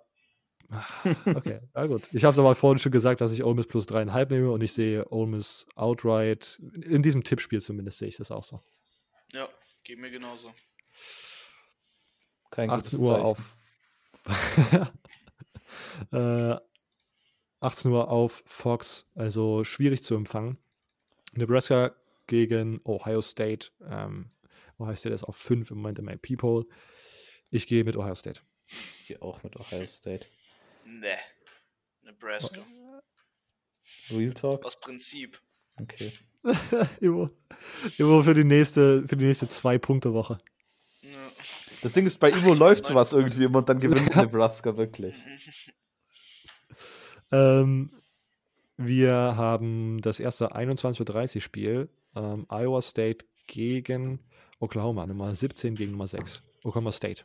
Sorry. Ich bin Oklahoma State Believer, daher gehe ich mit Oklahoma State. Same. Jo. 21.30 Uhr auf CBS, also auch ne, US TV Now oder anders. Ähm, Alabama gegen Tennessee, das beste SEC-Spiel anscheinend diese Woche. Also daher, dass äh, so wie äh, hier Tennessee gegen Kentucky aussah, wird da viel, nicht viel Gutes laufen gegen Alabama, von Ja. daher Bama. Immo, Ja, zweiter Upset? Natürlich, nein. Nein. 21.30 Uhr äh, im Big Ten Network, also auch nicht im ESPN-Player, oder? Big Ten Network ist von Ja. Von Big Ten Fox. Network braucht man extra. ähm, Iowa gegen Purdue. Okay. Ich Aha. Habe gerade kein Bild, wie das Spiel ablaufen wird, aber ich sehe eher, dass Iowa das defensiv wieder dominiert und das irgendwie knapp gewinnt, deswegen gehe ich mit Iowa. Ich sehe äh, Purdue. Ich Okay. gehe auch mit Purdue. Purdue. Okay. Boilermakers. Ähm, mh, Wyoming gegen Nevada, 22 Uhr auf CBS Sports. Uff, keine Ahnung. Äh, Mountain Wyoming. West. Wyoming, Nevada. Ich gehe mit Nevada. Weil ich bin Wyoming Believer. Dann gehe ich mit Wyoming. Robert geht auch nur mit Nevada, weil er hofft, dass das Ding dahin wechselt irgendwann. Ist eigentlich bei Nevada noch der Typ von äh, Last Chance You? Da ist der inzwischen komplett raus aus Football. Der müsste da sogar noch sein. Ist der muss er inzwischen wieder auf dem Roster? Da war doch irgendwas mit dem, dass das nicht klar war, ob der dieses Jahr spielen will oder nicht. Keine Ahnung. Ich glaube, der Malik Henry Trauma meinst. Queen. Ja, ja. Ähm, warte. Trauma Queen. Wird mal, wird mal, schnell, wird mal Zeit, schnell zu googeln. Malik Henry spielt er noch. Nee, der ist bei den Ein- Saints. Als, äh, nee, ist schon ein anderer Lol. Malik Henry. Ist ein anderer Malik Henry, sorry. No longer enrolled at Nevada. Okay. Wahrscheinlich spielt er nicht mehr. Ich habe gerade nur Malik Henry gegoogelt in der Ja, Naivität, dass es, nur, dass es nur einen Malik Henry Na, auf der na. Welt gibt. ähm, okay, rappen wir jetzt langsam ab. 1.30 Uhr äh, im ESPN Player, Michigan gegen Minnesota. Huiuiui. Das dürfte auf, auch auf The Zone laufen. Ich gehe mit Minnesota. Minnesota. Natürlich, ich kann nicht Michigan picken. Immo? Hm. Haha. Hm. Natürlich Okay. Michigan. Ähm, und was ist das? 3 Uhr nachts? Nee. Ja. Äh, nee. Ja, doch. Aber, aber Moment, ist dann schon die Zeit umgestellt worden? Oh, da, jetzt sind wir mind in the pretzel mit der Zeitumstellung dieses Wochenende. Nee, das ist um Also- 2 Uhr nachts bei uns. Ah ja, genau. Okay. Genau, weil dann nämlich schon die Zeit umgestellt wurde. 2 Uhr nachts bei uns. So. Ähm, ESP, ESPN Player, ähm, Cincinnati Nummer 9 gegen Southern Methodist Nummer 16. Sehr, sehr gutes Spiel. Silvio, sehr, sehr gutes Spiel. Und ich habe, das war ein Spiel, mit dem ich äh, äh, mit Lukas gestern drüber geredet habe. Hier haben wir eine kleine TCU-Wettensituation, weil wir haben Nummer 9 gegen Nummer 16 und 16 ist der 3,5 Punkte Favorit. Oh, echt? Das ist Southern Methodist Aha. Favorit? Mhm. Das war, da habe ich mich direkt ganz komisch gefühlt, als ich gesagt habe, ich picke SMU. Ah, gehst du mit SMU? Ja, ich gehe mit SMU und hier auch SMU out, genauso. outright. Ich wollte. Nein, gehe ich mit Cincinnati. Okay. Dieses 5-0 macht mich ziemlich, äh, schüchtert mich ein bisschen ein, dass Mhm. Southern Methodist schon fünf Spiele gewonnen hat. Aber ich gehe mit, äh, mit Cincy. Und was mir gestern im, im Gespräch mit Lukas aufgefallen ist, dass wir noch nicht so 100% wissen können, ob die Cincinnati Defense wirklich for real ist, weil, wenn man sich nochmal auf den Schedule anschaut, sind das halt auch keine Teams, gegen die man wirklich so Lights-Out-Defense spielen muss. Das ist bei Southern Methodist dann anders. Mal schauen. Ähm, wir haben jetzt noch den Tiebreaker zu tippen, und zwar das genaue Ergebnis von Michigan gegen Minnesota. Ähm, mein genaues Ergebnis ist 24 Michigan, 28 Minnesota. 32 Michigan, 12 Minnesota. 41 Minnesota, 0 Michigan. yes, sir. Okay. Einfach nur Hate-Picks diese Woche. Hate Ja. gegen Michigan, Hate gegen Bo Nix, ja, ja. äh, Silvio, all, ha all. Hate. Bonix Hate Club. Ich weiß doch damals, als äh, letztes Jahr, als Auburn gegen ähm, Auburn gegen Oregon in Woche 1 gespielt hat ähm, und Bo Nix hat am Ende diesen letzten Drive gemacht, mit dem sie gewonnen haben. Da bin ich gerade Mhm. aus dem aus, aus dem Michigan Stadium rausgelaufen mit am Handy und hab's mir angeschaut. Dachte, what the fuck ist der gut? Alter, krass. Und dann jetzt. Nee. Hat's verkackt bei mir. Ah, ja. Komplett nicht mehr.